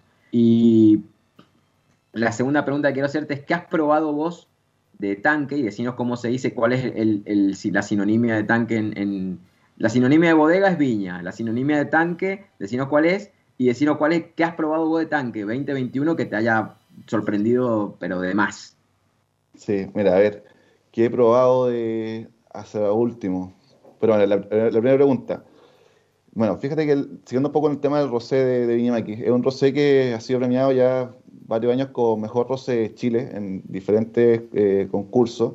Y un rosé que es súper gastronómico, o sea, un rosé que te puede servir para una entrada y hasta un roast beef, te puede servir perfectamente. ¿ya? En el caso del espumante, ese espumante nace el año 2013 aproximadamente, y los vinos de Viña siempre nacen para, ¿cierto?, buscar algo que sea irrepetible. O sea, que el sello de Maquis sea como algo muy difícil de encontrar en el mercado, en cualquier otro lado. Y es un método que, bueno, sí se hace, ¿verdad?, con, con método tradicional, ¿cierto? 100% Malbec. Y es un vino que recién ahora, yo, lo- yo tengo ese vino desde el jueves de esta semana en, en la tienda, a, a la venta. De hecho, se hizo una producción muy, muy baja, de alrededor de mil botellas. Y es Pero un una. vino que está... Sí, se- le guardaba a Mati, no, no hay problema. Y al Diego también, también. a Radio, sí, claro. Y el tema es que un vino que demuestra, por ejemplo, esa como crocancia de frutos rojos en la nariz, que está muy interesante, la levadura que se muestra en el método, el método Champenois, y también en boca tiene un rico volumen, una burbuja súper fina, de hecho el canto que tiene en la, en la copa es muy fino, y es un vino ideal, ¿cierto?, para, para refrescar, o sea, fue como, pucha, ¿por qué no haber tenido una, una ostrita, verdad?, para haberlo acompañado, porque de verdad que estaba increíble. Y lo otro que, como bien decía Mati, rompe los esquemas, porque, bueno, generalmente los espumantes que uno encuentra en Chile son hechos de Chardonnay, Pinot Noir, por lo, por lo general, ¿cierto? Eh, escuela francesa, como, exacto, como exacto. pasó, pasó en Argentina. Hoy también está, está la búsqueda esta para, para correrse de ese, de ese Claro. binomio clásico. Y también, por ejemplo, hay muy buenos ejemplos ahora último, ya, de un par de años atrás, cinco años atrás, con País, Mm, ¿ya? Donde, por ejemplo, Miguel Torres, que está en el Valle Curicó, hace Sí. un espumante que se llama Estelado, que es muy bueno, que es de uva país. Guapaí, eh, la criolla, la criolla Exacto. nuestra. Sí, y la también chica el- nuestra. Sí, y también, por ejemplo, hay uno ancestral que se hace, que le hacen las chicas las Svadler Wines y que es de moscatel. Que está bastante interesante, también método Qué lindo. tradicional. Cuando lindo. ancestral, ¿estás hablando de Petnat, Charles? Bueno, Petnat se dieron una, una sorpresita. no puedo decir el productor, pero se viene un Pernat biodinámico de Colchagua. Yo, Uh, yo, yo vi ahí- unos de Carmenera dando vuelta, pero está, está llegando. La, no hay muchos, Sí. no hay pet nada en el mercado, ¿no? Mira, quien está haciendo Pernat acá en Colchagua sería eh, Logans del Real, que tiene La Entremeció, que es una bodega boutique que está sacando también unos cortes muy buenos, de por ejemplo de Rosan, Marsan, Bioner, increíbles, se llaman los Forskins. Están súper interesantes los vinos, súper ricos. Y ella comenzó ya hace un par de años a hacer Pernat. Pero ya yo creo que en total deben haber unos cuatro Pernat en Colchagua, a nivel de Colchagua. Ya en Casablanca ya hay como dos, tres más, ¿cierto? Y en el Irata también hay otros más, ¿cierto? Usando, por ejemplo, para el Pernat de Sansó, ¿ya? Bien. Sí. Y de lo que he probado yo ahora en tanque, o de la pileta, como, como ustedes dicen, bueno, he probado eh, el Sauvignon Blanc Semillón 2021, que eso es de Calcus, en Marchihue, Oh, que es un vino que a mí me encanta. Encuentro que la nariz que tiene es, es tan perfumada, el semillón le hace toque dulzón, ¿verdad? Es exquisito el vino. Y en boca también, súper refrescante, una acidez súper rica, un buen balance. Y de los tintos, me llamó la atención el Cabernet Sauvignon de Maquis. ¿Ya? Lo encuentro que está increíble. Y bueno, Cabernet Franc y Carmener que están también muy interesantes. pero Lo Cabernet Sauvignon te, te ha llamado la atención este año. Sí, pero lo que decía Mati, interesante ese tema como de apretada de tuerca que se ha hecho con el Carmener en Colchagua, es, es cierto, yo creo que el Carmener que tomamos hace 10 años atrás versus el de ahora ha cambiado. Ya hay diferentes formas de cómo la gente lo hace, hay gente que lo cosecha sobre maduro para que pueda botar un poco la, la piracina, ¿verdad? Que es típica del Carmener y también del Cabernet Franc, ¿cierto? Eh, y también, ¿cierto? Hay gente que lo fermenta 100% en barrica, hay otro que lo hace 100% en acero inoxidable, ¿cierto? Pero, por ejemplo, si pudiésemos hacer una, una, una cata de Carmener, pucha, podríamos probar un, un micro Terroir Casa Silva, que es un Carmener increíble, que eso está en Los Lingues, bien cerquita de la cordillera. Por ejemplo, el mismo el Purple Angel de Viñamontes, que es un Carmener ¿cierto? súper reconocido a nivel mundial. Y también Alca, que es lo que hace el Hurton acá, acá en Colchagua, que ahí usa 50% uva de, de Apalta con 50% uva de Lolol. Entonces, dos tipos de solos bastante diferentes, lo- los mezcla eh, con su estilo, que lo fermenta en, en barrica, y Viola, que es lo que hace Viñamaquis, que de hecho el Viola, ¿verdad? Eh, es un carmener que se cosecha súper temprano, ¿ya? Por el tipo de suelo que hay en, la viña, en la piracina se va muy rápido, entonces no hay que sobremadurar la uva. Y lo otro que la madera en los vinos es siempre muy sutil en, en maquis, ¿ya? Es muy sutil. Entonces vamos a ver vinos que, por ejemplo, si probamos estos cuatro vinos, vinos que son bien encorpados, ¿verdad? Con harto volumen, harta, harta madera se sienten los vinos, ¿cierto? Harta integración, pero después vamos a- al viola, que, que es el caso que hace Maquis, y un, un carmener completamente diferente. Un carmener que va más por la parte frutal, con notas súper ricas, por ejemplo, como a, a, a- rosas, a flores, bien floral, un poco herbáceo. Y en la boca, ¿cierto? Pucha, un vino bastante interesante, al, al paladar también, súper largo también. Es, es lo, lo que también nos ha pasado a nosotros con, con el Malbec con los vinos, ¿no? Lo- los años, estos últimos 20, 30 años, nos han hecho evolucionar y crecer, como ha sucedido en Chile. Entonces, es muy difícil hoy por hoy hablar de el Malbec de Argentina, el Carmener de Chile, el Cabernet Sauvignon de Chile. O sea, eh, hay, hay diversidad, hay variedad, como vos decís, ya dejó de ser una fotocopia a, a- a lo largo del país, el, el Carmener, donde todos eran iguales, la madera, la, la piracina, el- la nota mentolada y demás. Eh, hoy, hoy tenés diversidad y eso está buenísimo porque eh, ganás puertas afuera, pero sobre todo para el consumidor que va a la góndola y tiene, tiene para elegir. Exacto, sí. Yo creo que ambos países, Chile y Argentina, han estado creciendo en los últimos tiempos. Y ya, por ejemplo, no sé, el Malbec que probabas, que era de, de Agrelo, te fuiste a probar uno del Cepillo y es otro Malbec. ¿ya? Exactamente. Y esa exactamente. genialidad que hacen bien. de, de hacer este, este corte de Malbec, o sea, un corte, no sé, de Luján, otro de, no, no sé, de, de Cafayate, por dar un ejemplo, y otro de otro lugar. Sí. Sí, sí, sí, y eso con eso- Cada, cada aporte, este, cada Claro. uno aportando lo suyo y demás. De hecho, Charles. que comentabas. Qué, qué grande. Yo te quiero hacer otra pregunta. Yo, yo me pongo en, en- en plan enófilo, ¿no? ¿Qué, qué vinos llegan a Colchagua de Argentina? A ver, en Colchagua. Bueno, en Colchagua hay que ir a, la- a las cadenas, por ejemplo, Líder, que es Walmart, y, y Jumbo, que y Jumbo sería como los que pueden traer. Pero se puede ver, por ejemplo, eh, Salentine y Luigi Bosca. Bien. Eso es como lo que se puede ver acá, ¿verdad? Que puedes acceder a comprar de Argentina así como más a la mano. ¿En vinotecas en Colchagua hay alguna vinoteca que trabaje algún vino argentino o, o hay poca, poca elección? Les llega poco a No, ustedes, ¿no? Llega poco, sí. Acá, Bueno, supongo a lo mejor, perdón, a, lo- a lo conseguir mejor este, algo de Caiquén o, de sí, sí. Trivento, porque son Claro, parte de grupos claro. chilenos, ¿no? Justamente Doña Paula y... Sí, Doña Paula. eso. Acá, por ejemplo, lo, lo genial de, por ejemplo, cuando tú vas a, a la Viña Montes, que tiene, bueno, Fuego de Balta, que es el restaurante que tiene con, con Francis Malman, un lugar increíble, eh, puedes comprar, por ejemplo, Caiquén, ¿ya? Claro. Y ahí, por ejemplo, yo a veces voy y compro mi, mi buen torrontés, ¿cierto? Que son cosas que no encuentro acá. Y, y lo otro que probamos hace poco con Bárbara acá en casa, eh, eh, el espumante Caiquén, y está espectacular, está muy bueno. Sí. Bueno, Eso nada, es como que- un poco que- lo que vamos- Pero Trivento acá. qué bien. Escúchame, Sí. y, y Charles, ¿hay, hay, ahí hay un hambre de, de consumo de- del vino argentino? ¿Hay consultas, preguntas? Porque vos te movés en un mundo donde hay bastantes reuniones, bueno, más allá de la pandemia, ¿no? Hay, hay, hay cofradías y cosas que se juntan, pero nada, es, es simple pregunta la última que te dejamos porque ya sé que Sí. llevamos un tiempito No, quitándote ahí en el bloque, ¿no? Sí, está bien. Pero mira, eh, el viernes pasado tuve acá en, acá en la casa unos amigos queridos, a, a- a Fer Barraza, ¿verdad? Que tú también lo, lo conoces, Wow. con, la Cristi y con la Negra.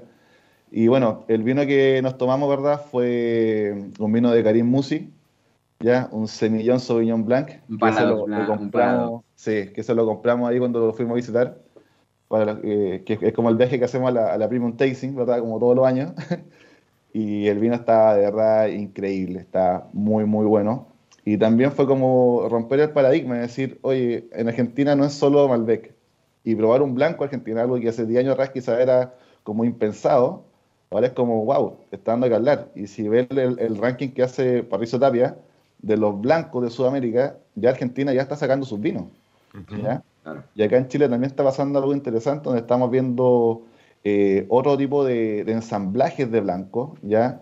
El, el Rosan Marsan Pioneer, ¿verdad? Que también se ve bastante en Colchagua, que por ejemplo hay algunos que hacen vinos de Moscatel de Austria, Moscatel de Alejandría, eh, también por ejemplo Semillón, Sauvignon Vert, entonces estamos también mostrando y con otros estilos también, ¿ya?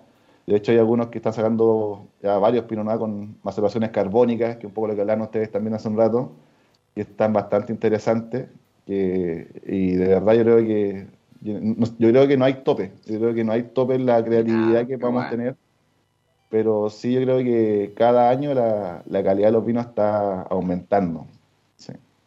Nada, nada, igual yo preguntas que, que nos intrigan ya que te tenemos del otro lado para saber que, cómo llega nuestro país a tu, a tu entorno y todo, pero nada, yo por mi parte, Charles, agradecerte de verdad que te hayas eh, unido a, esto, a este grupo de corresponsales en el mundo, que, que a pesar del frío estés ahí pendiente. La próxima medio que te vamos a, a obligar a descorchar algo, no sé si en algún momento vamos a poder.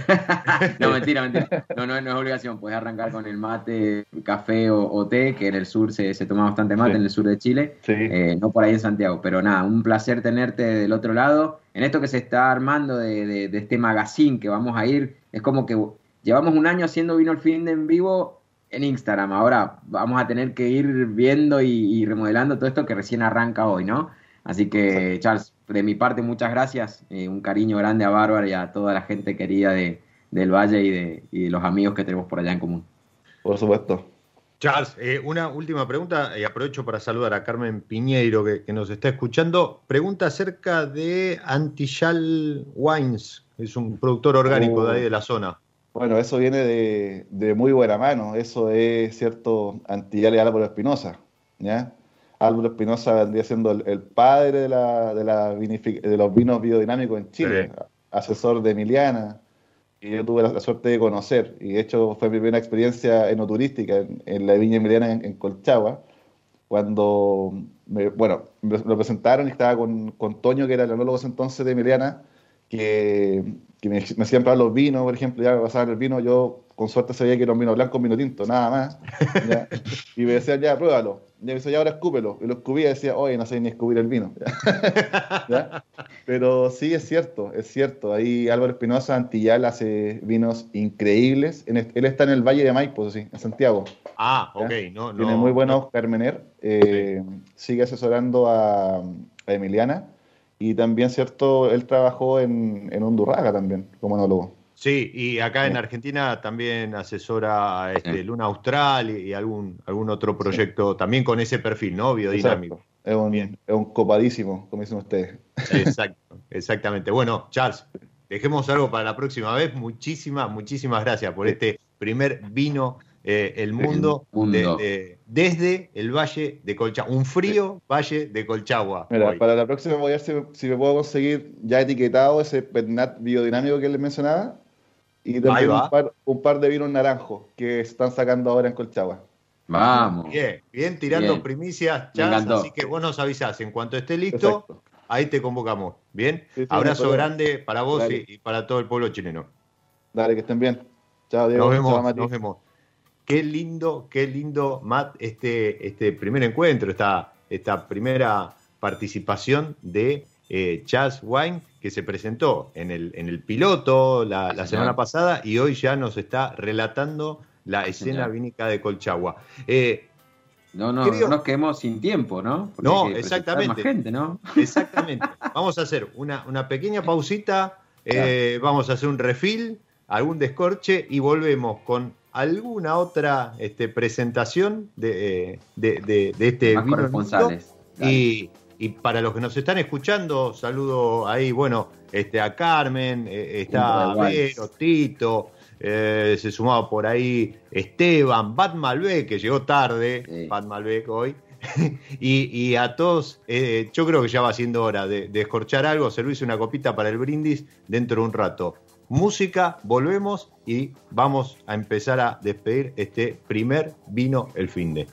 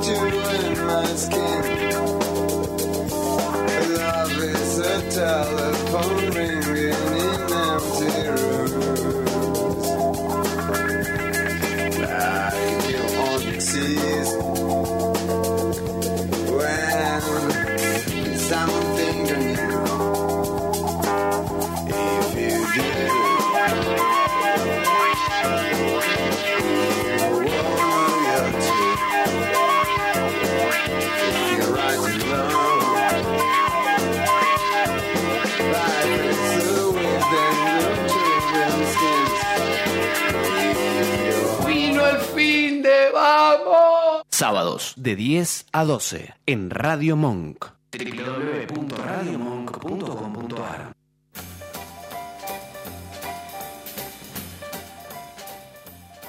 Para, para, para, para, para. Paren todo. Está- te veo que estás con algo similar al que me estás copiando ahora. ¿Te fuiste a buscar lo mismo que fui a buscar yo?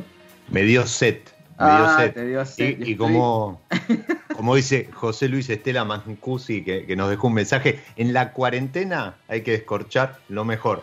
Y encontré esto fresquito en la ladera, me parece que va muy bien para esta hora. Sí, y Exacto. Y mientras salimos a recorrer un poquito el mundo, eh, sí, tengo, tengo a alguien con un desfasaje horario importante, desfasaje vendimia, no le vamos a poder preguntar por la cosecha 2021. Qué lindo. Escuchó- Eh, lo hicimos escuchar Willy Crook recién, un tremendo tema, If You.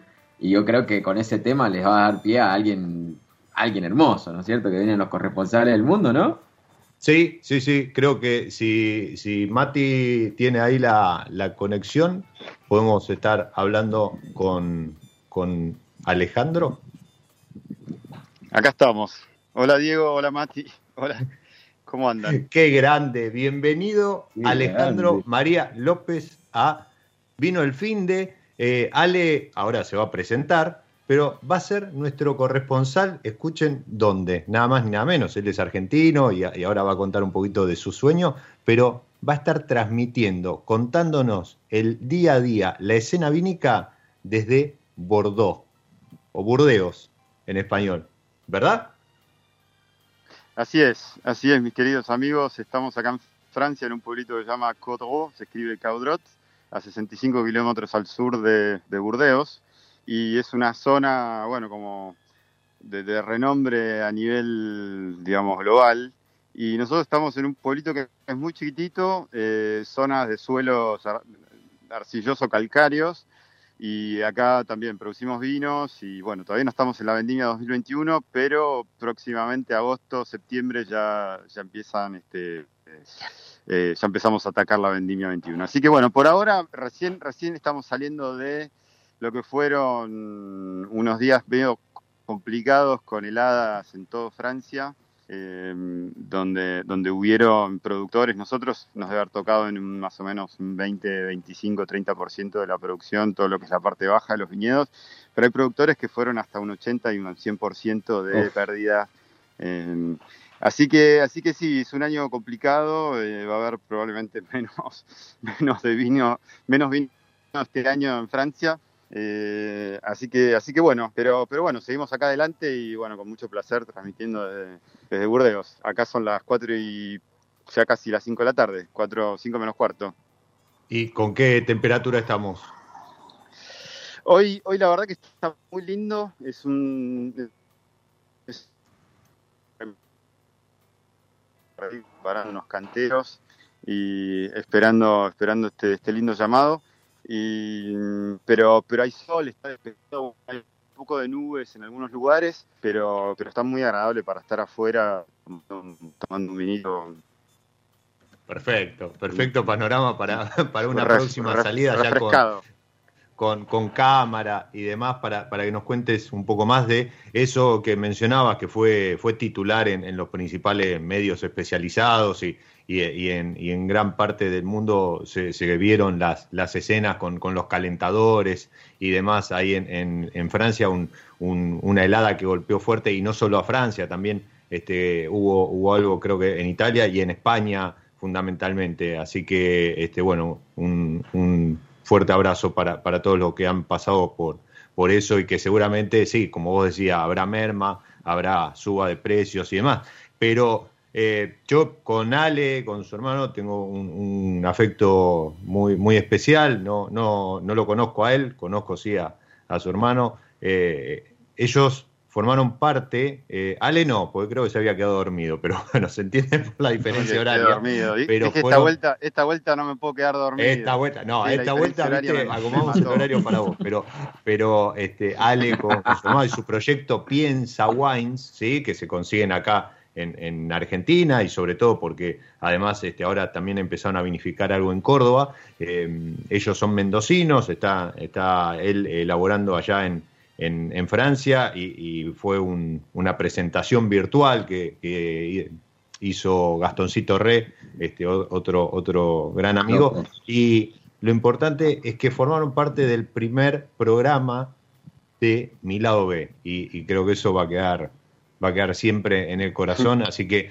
muchísimas, muchísimas gracias, Ale, por esta primer salida, por haberte sumado a este equipo de viajeros, de corresponsales en, en Vino el, el, Mundo, acá dentro de Vino el Fin de sábado a sábado. Así que próximamente te escribo, vamos a charlar un poquito más, más este, sobre, sobre diversos temas y nos vas a poder contar un poco cómo avanza por ahí la, la añada y, y demás, ¿sí? Con mucho gusto, Diego. Eh, acá sabes que contás con nosotros, contás conmigo y, y desde ya deseándoles lo mejor en, en, todo este nuevo programa Se vino el fin de que va a ser un éxito. Muchísimas, bueno, hola. Muchísimas hola gracias. Ale, yo me meto. ¿Qué tal Ale? Un placer sí. conocerte. Qué, qué, qué, lindo tenerte en nuestro equipo de corresponsales, en nuestro equipo de Vino el fin de. Mirá, está Diego brindándote, me, me está copiando. Se fue a buscar burbuja. Yo descorché burbuja la cantidad de preguntas, Ale, que tengo para hacerte, vos no te das una idea, pero me tengo que contener porque hoy es solo tu presentación, yo lo sé, yo lo sé que es así. Perfecto, así que acá cuentan conmigo, eh, me, encanta, me encanta esta idea de ser corresponsal de ustedes en Francia y, y bueno, um, cuando, cuando tengas todas esas preguntas me llaman, me avisan y hacemos un ping-pong vino de por medio. Qué lindo. Qué linda propuesta. Qué el linda tema propuesta. de vino, vino francés allá, ¿viste? Vino francés. Pero bueno, también lo podemos hacer desear con algo muy rico de, este, de estos lados, de estos pagos. Sí, no, vinos nuestros franceses o los vinos nuestros cordobeses. Este, Vamos. No, no hay ningún problema. Ale, muchísimas, muchísimas gracias. Un, un, fuerte abrazo, muy buen fin de y, y estamos al habla, ¿sí? Dale, un abrazo para los dos y el mejor de los éxitos. Adiós. Muchísimas, muchísimas gracias. Lo mismo para, para esta añada. Bueno, así pasaba, sí. así pasaba este Ale eh, López, Ale María López, eh, que, que, hace algunas locuras allá este, en, en, Francia. Y, y es verdad, ¿no? La, la, han pasado mal con esto de la celada, sí. ¿no? Volviendo a, a, a la primera parte del programa que charlábamos sobre. El 2021. Ya Exacto. es el impacto inicial de la cosecha 2021 de, de, Europa, ¿no? Sí, como el cambio climático y a veces este, algunas inclemencias y, y algunos eh, eh, temas eh, de, de, de, granizo, de helada, etcétera, te, te, pueden, te pueden complicar una añada. Y, y Francia, uno de los grandes productores del mundo del vino, eh, puede llegar a tener una merma sí, que se estima entre 60 y 80%, lo que puede ser un golpazo para la industria a nivel sí, mundial. Sí. Por eso sí, sí, después te empieza a jugar con los precios y demás. ¿sí? Eh, mientras eh, conectamos con el siguiente corresponsal. Sí, eso te quería decir yo. ¿Qué? Estaba ahí con unas burbujitas, ¿sí? ¿Vos tenés lo mismo que yo? ¿Te mandaron yo tengo, lo, mira, ¿Vos te mandaron ayer, lo mismo que me mandaron a mí? Ayer suena el timbre, bajo, atiendo y llega esto, que es, tiene una burbuja muy suave, muy suave, pero no tiene etiqueta. Si, si usted después tiene algún datito como para compartir, se agradece. Ah, tampoco. Igual. Ah. A mí me llegó, a mí me llegó también. Así fue un, fue un de, me golpearon la puerta, me cayó una, una cajita y me llegó esto y dije yo, con esto es burbuja, lo voy a descorchar. Lo voy a descorchar, es más, no sé qué es vamos a tener que hacer algún tipo de averiguación. Eh, está tremendo, hay... ¿eh? Pero está tremendo. Suena, suena, suena la conexión, Teléfono, suena. Cucaracha. Sí. Perfecto, creo que, creo que tenemos, mirá, y, ya que estamos en corresponsales a nivel mundial, pero son argentinos, también hay argentinos que por ahí dejaron la Mendoza querida o una provincia querida y se fueron a, a vivir a otra zona de Argentina a pelearla, a remarla, a remen en dulce de leche. Este es el caso de Ramiro Simone, enólogo eh, formado acá en Mendoza, eh, gran comunicador, siempre prendido en la, en la radio con la gran Claudia Corín, que le mandamos un beso al cielo, que es alguien que perdimos en esta pandemia, no por COVID, pero sí alguien que, que en cierta forma ha hecho mucho por el vino, entre el Bonarda Argentina, el Contes y todo, y ahí creo que lo, nos conocimos con Ramiro en uno de estos encuentros bonitos, y hoy está en Valle Azul. Pero que lo cuente él, no quiero hablar de más yo, le doy la entrada a uno de los corresponsales directo desde el sur. Acá lo tenemos en Vino al Finde, un grande Ramiro Simone. ¿Qué tal, caballero? Buenos días. Hola Matt, ¿cómo estás? Hola Diego, la verdad que como siempre un placer escucharlo y bueno, estar conectados acá, impecable. Y como decías, yo creo que han pasado ya varios años de la primera vez que nos conocimos y sí, sin duda fue a través de, de la querida Claudia Corín y después creo en un par de degustaciones y ahí quedamos realmente conectados. La, la magia del vino, ¿no? Esto de que el vino une. Bienvenido, Ramiro, a, eh, a este, este conjunto de, de columnistas que vamos a tener semana a semana en esto que es Vino el Mundo, dentro de Vino el Fin de. Y, y contanos, vos qué haces, y eh, Matt dijo Valle Azul, ¿dónde queda eso? Diego, un placer. Creo que no hemos tenido la oportunidad de estar juntos, pero seguramente pronto nos vamos a estar encontrando y descorchando algo sin dudas. Que Bueno, te sea. comento, Valle Azul, la verdad que una, una patriada. Eh, nosotros estamos en la localidad de lo que sería la provincia de Río Negro, la localidad es Valle Azul, y geográficamente ubicándola sería el último pueblo del Alto Valle y el único que queda en el margen izquierdo del Río Negro, del río en sí. Entonces es una localidad muy vieja, muy, muy vieja. Estamos hablando de un pueblito de 900 habitantes, pero una localidad grande y un- una localidad que es una locura la, historia que tiene. La verdad que la conocí en el 2017 y me enamoró. La verdad que el lugar me fascinó, sobre todo la historia, historia vitivinícola. Y acá emprendimos lo que fue el gran desafío de Cabrón, que es nuestro emprendimiento personal. Y ahí la estamos remando, como dice Mati, porque bueno, nuestra querida Argentina también, los, sus altibajos es, eh, es un tema remar a Argentina, pero siempre metiéndole para adelante, no, no conocemos otro camino. Ese es Qué un training, un training importante, ¿no? El, el que tenemos, nos tienen acostumbrados, pero viste que, es- que, que uno tiene, tiene oportunidad de aplicarlo. O sea, no es algo que aprendes y no tenés oportunidad de aplicarlo. Esto, esto de remarla en dulce leche es algo en lo que estamos muy entrenados y siempre surge alguna nueva oportunidad como para, para aplicarlo. Como vino el fin. Exacto. Qué grande, Rami. Rami, escúchame, ¿cómo, ¿cómo está la cosecha? ¿Ya terminaste? ¿En Valle Azul terminaron Eh, o nosotros acá queda sí, algo? terminamos la cosecha, eh, terminamos aproximadamente, por lo menos en mi caso, hace unas tres semanas en lo que es por lo menos orujos. Eh, sí, la particularidad de este año, que en el periodo de lo que fue enero-marzo, hubo mucha concentración en lo que es temperatura, sobre todo superó la, la máxima histórica. Entonces, en Epa. proyectos que llevo asesorando paralelos, tuvimos incluso un mes de anticipación de cosecha, es decir, una locura. Eh, hablando de variedades como Petit Verdot, Malbec, es decir, algunos Cabernet, cosechándolos en febrero. Sí, así que bueno, va a ser una ventana bastante, bastante particular. Y en nuestro caso, que estamos en una zona más eh, baja, donde tenemos una, una mejor control de lo que es humedad sobre todo, eh, ahí terminamos de cosechar a lo que fue fines de abril. Entonces, digamos, ahí estamos un poco más, más tranquilos. Mira qué loco esta, esta, esta idiosincrasia que hablamos al principio. Se va a tener que empezar a generar para cada lugar vitivinícola del país. Mirá, lo que nos pasó el año pasado en Mendoza, de cosechar un mes antes, de pasa Ramiro con ciertas variedades, eh, y, totalmente diferente, vista contrarreloj, con lo que hablaba recién Ale Vigil de Valle de Uco y, las zonas más bajas. Qué loco, Rami, me, me, me gusta esta versatilidad. ¿Cómo, ¿Cómo han sabido responder ante, no sé, esas variedades como el Petit Verdot y todo, que lo han tenido que cosechar antes? Te- Estaban preparados, ¿no? Me imagino, para, para decir, bueno, che, el Petit Verdot que era el último, lo vamos a traer antes, febrero, mamá. Sí, la verdad que bueno, lo, lo bueno de esto, digamos, es poder experimentar. Yo creo que, que la base se, se da en eso. Eh, estamos preparados, digamos, para decir, ok, ya es momento de cosecha, sea o no la fecha.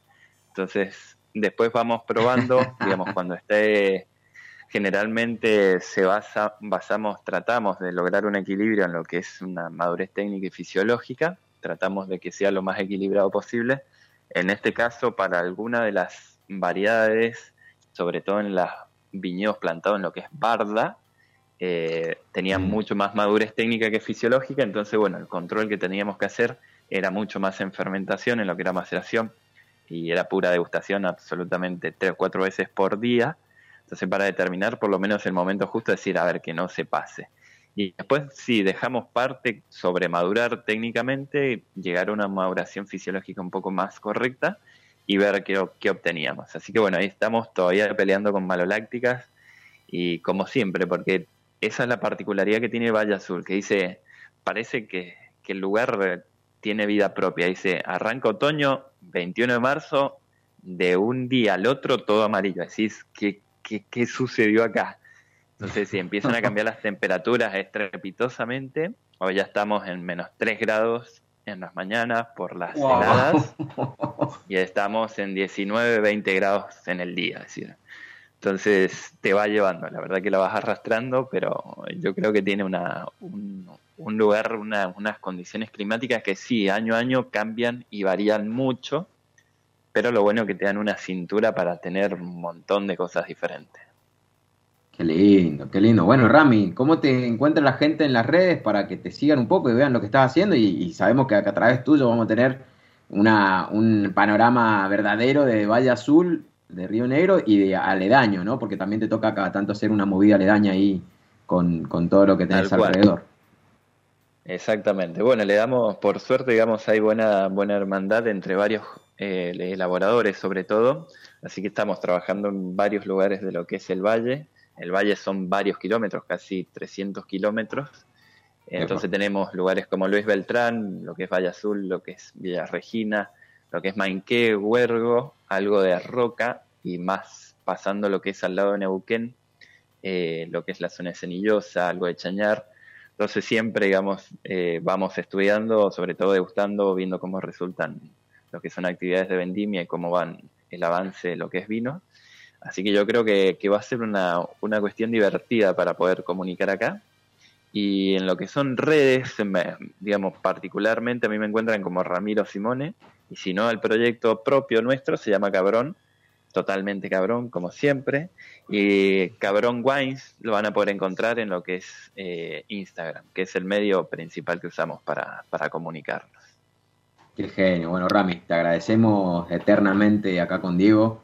eh, desde Vino el Fin de tu participación. Gracias por estar, gracias por, por, prenderte a la comunicación. Y sé que vamos a, a traer y, comunicar y resolver charlas muy lindas y amenas. Así que de verdad, muchas gracias por tu tiempo y un cariño enorme para, para esos fríos mañaneros ya que están, están teniendo ahora.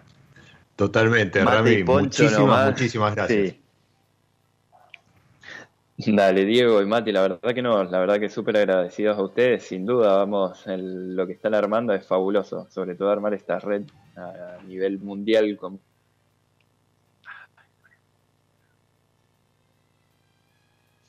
Hola, hola. Perdimos a- ahí lo perdimos. a Ahí Rami. está. Rami, Ahí se cortó Bueno. un poco la comunicación, también es un tema acá en Valle Azul. bueno, está, Ahí no se pasa ve. nada. Pero bueno, nada que no se pueda resolver con, con un vinito. Ramiro, muchísimas, muchísimas gracias y a seguir remándola. Sí, señor. Gracias, Diego. Gracias, Mati. Le mando un abrazo grande y ahí seguimos, seguimos avanzando y la verdad que súper agradecido en invitarme a, a formar este círculo, que la verdad que es un golazo el trabajo que están haciendo. Gracias, Rami. Cariño. Muchísimas gracias. Muchísimas gracias. Abrazo, Eh, abrazo. No. Matt, Che, se nos pasaron las dos horas. se nos pasaron las dos horas de este primer vino el fin de. eh, la verdad que se la pasó Mm. genial. Eh, recorrimos No, cosecha, recorrimos el mundo. eh, agradecemos a, a todos los que estuvieron conectados. eh, por ahí Esteban, Bat, Se- Sergio, Vero, Tito, Marianela, Esteban, a quien le agradecemos toda la gestión por, por las, las cortinas, la- la- las aperturas, los separadores y demás, y, y junto a él, al polaco, ¿sí? Como decía a, a Pablo. Y mm, José Luis también que andaba por ahí preguntando si mi lado B no sale más. Sí, sí, mi lado B sale em, nada más que los martes, ¿sí? Esto es los sábados, pero mi lado B sale lo- los martes de 19 a 20 también. Lado por- B es intocable, caballero. No sé. así como así como las degustaciones de- del juglar, así que eh, juglar y ahora estamos arrancando en, en Radio Rivadavia, ahora en unos minutitos pasamos y pasamos al programa Vino la Carta, así que, pero esas son cosas fuera de este de esta burbuja que hemos creado. Nada, Exacto. sorprendidísimo por esto que estamos probando, con lo que vamos a brindar ahora. John me tiene muy intrigado porque la verdad que tiene frot, tiene notas de frutas pri- primarias impresionantes, me volvió loco. Así te digo, y la toma espuma, esa espuma tan suave. Yo, eh, suave. a ver, le propongo, le propongo que usted se encargue en la semana de hacer los deberes, ¿sí? Yo voy a tirar una consigna por esa criolla del desastronaut, que agradecemos también a Verde Vino que nos ha empezado a acompañar, nos sigue acompañando en este recorrido, pero usted le encargo que a este señor, mejor joven enólogo, lo vaya a buscar, lo traiga y que Yo nos que es cuente él. qué es está haciendo con esto. Yo creo que es él y creo que ha, ha venido a romper ciertos paradigmas con esto. Yo creo que es él, ha venido a romper ciertos paradigmas y me voy a encargar en absoluto de o averiguar todo lo que corresponda o traerlo así de, de- de las orejas. De los pelos no porque no tiene. De los pelos no porque no tiene. O de las orejas lo traigo la semana que viene a, a Vino el Fin. Bien, la temática de Vino el Fin de, de la semana que viene, entonces que hable de estas lindas locuras, de estas Sí. locuras lindas que este señor y tantos otros están haciendo en nuestro país. A los que están del otro lado, los despedimos con un fuerte abrazo, copa en mano, brindamos porque tengan un excelente fin de, como decimos siempre, a cuidarse, a cuidar a los suyos, barbijo, alcohol, no boluden, si no tienen que estar boludeando y como siempre decimos, señores, llegó el sábado. Llegó el fin de. Vino el fin de. Salud. Chao. Nos vemos. Vino el fin de. Primer magazine federal del mundo del vino. Sábados de 10 a 12. A seguir disfrutando. Hasta el próximo encuentro. Vino el fin de. Radio Monk. El aire se crea.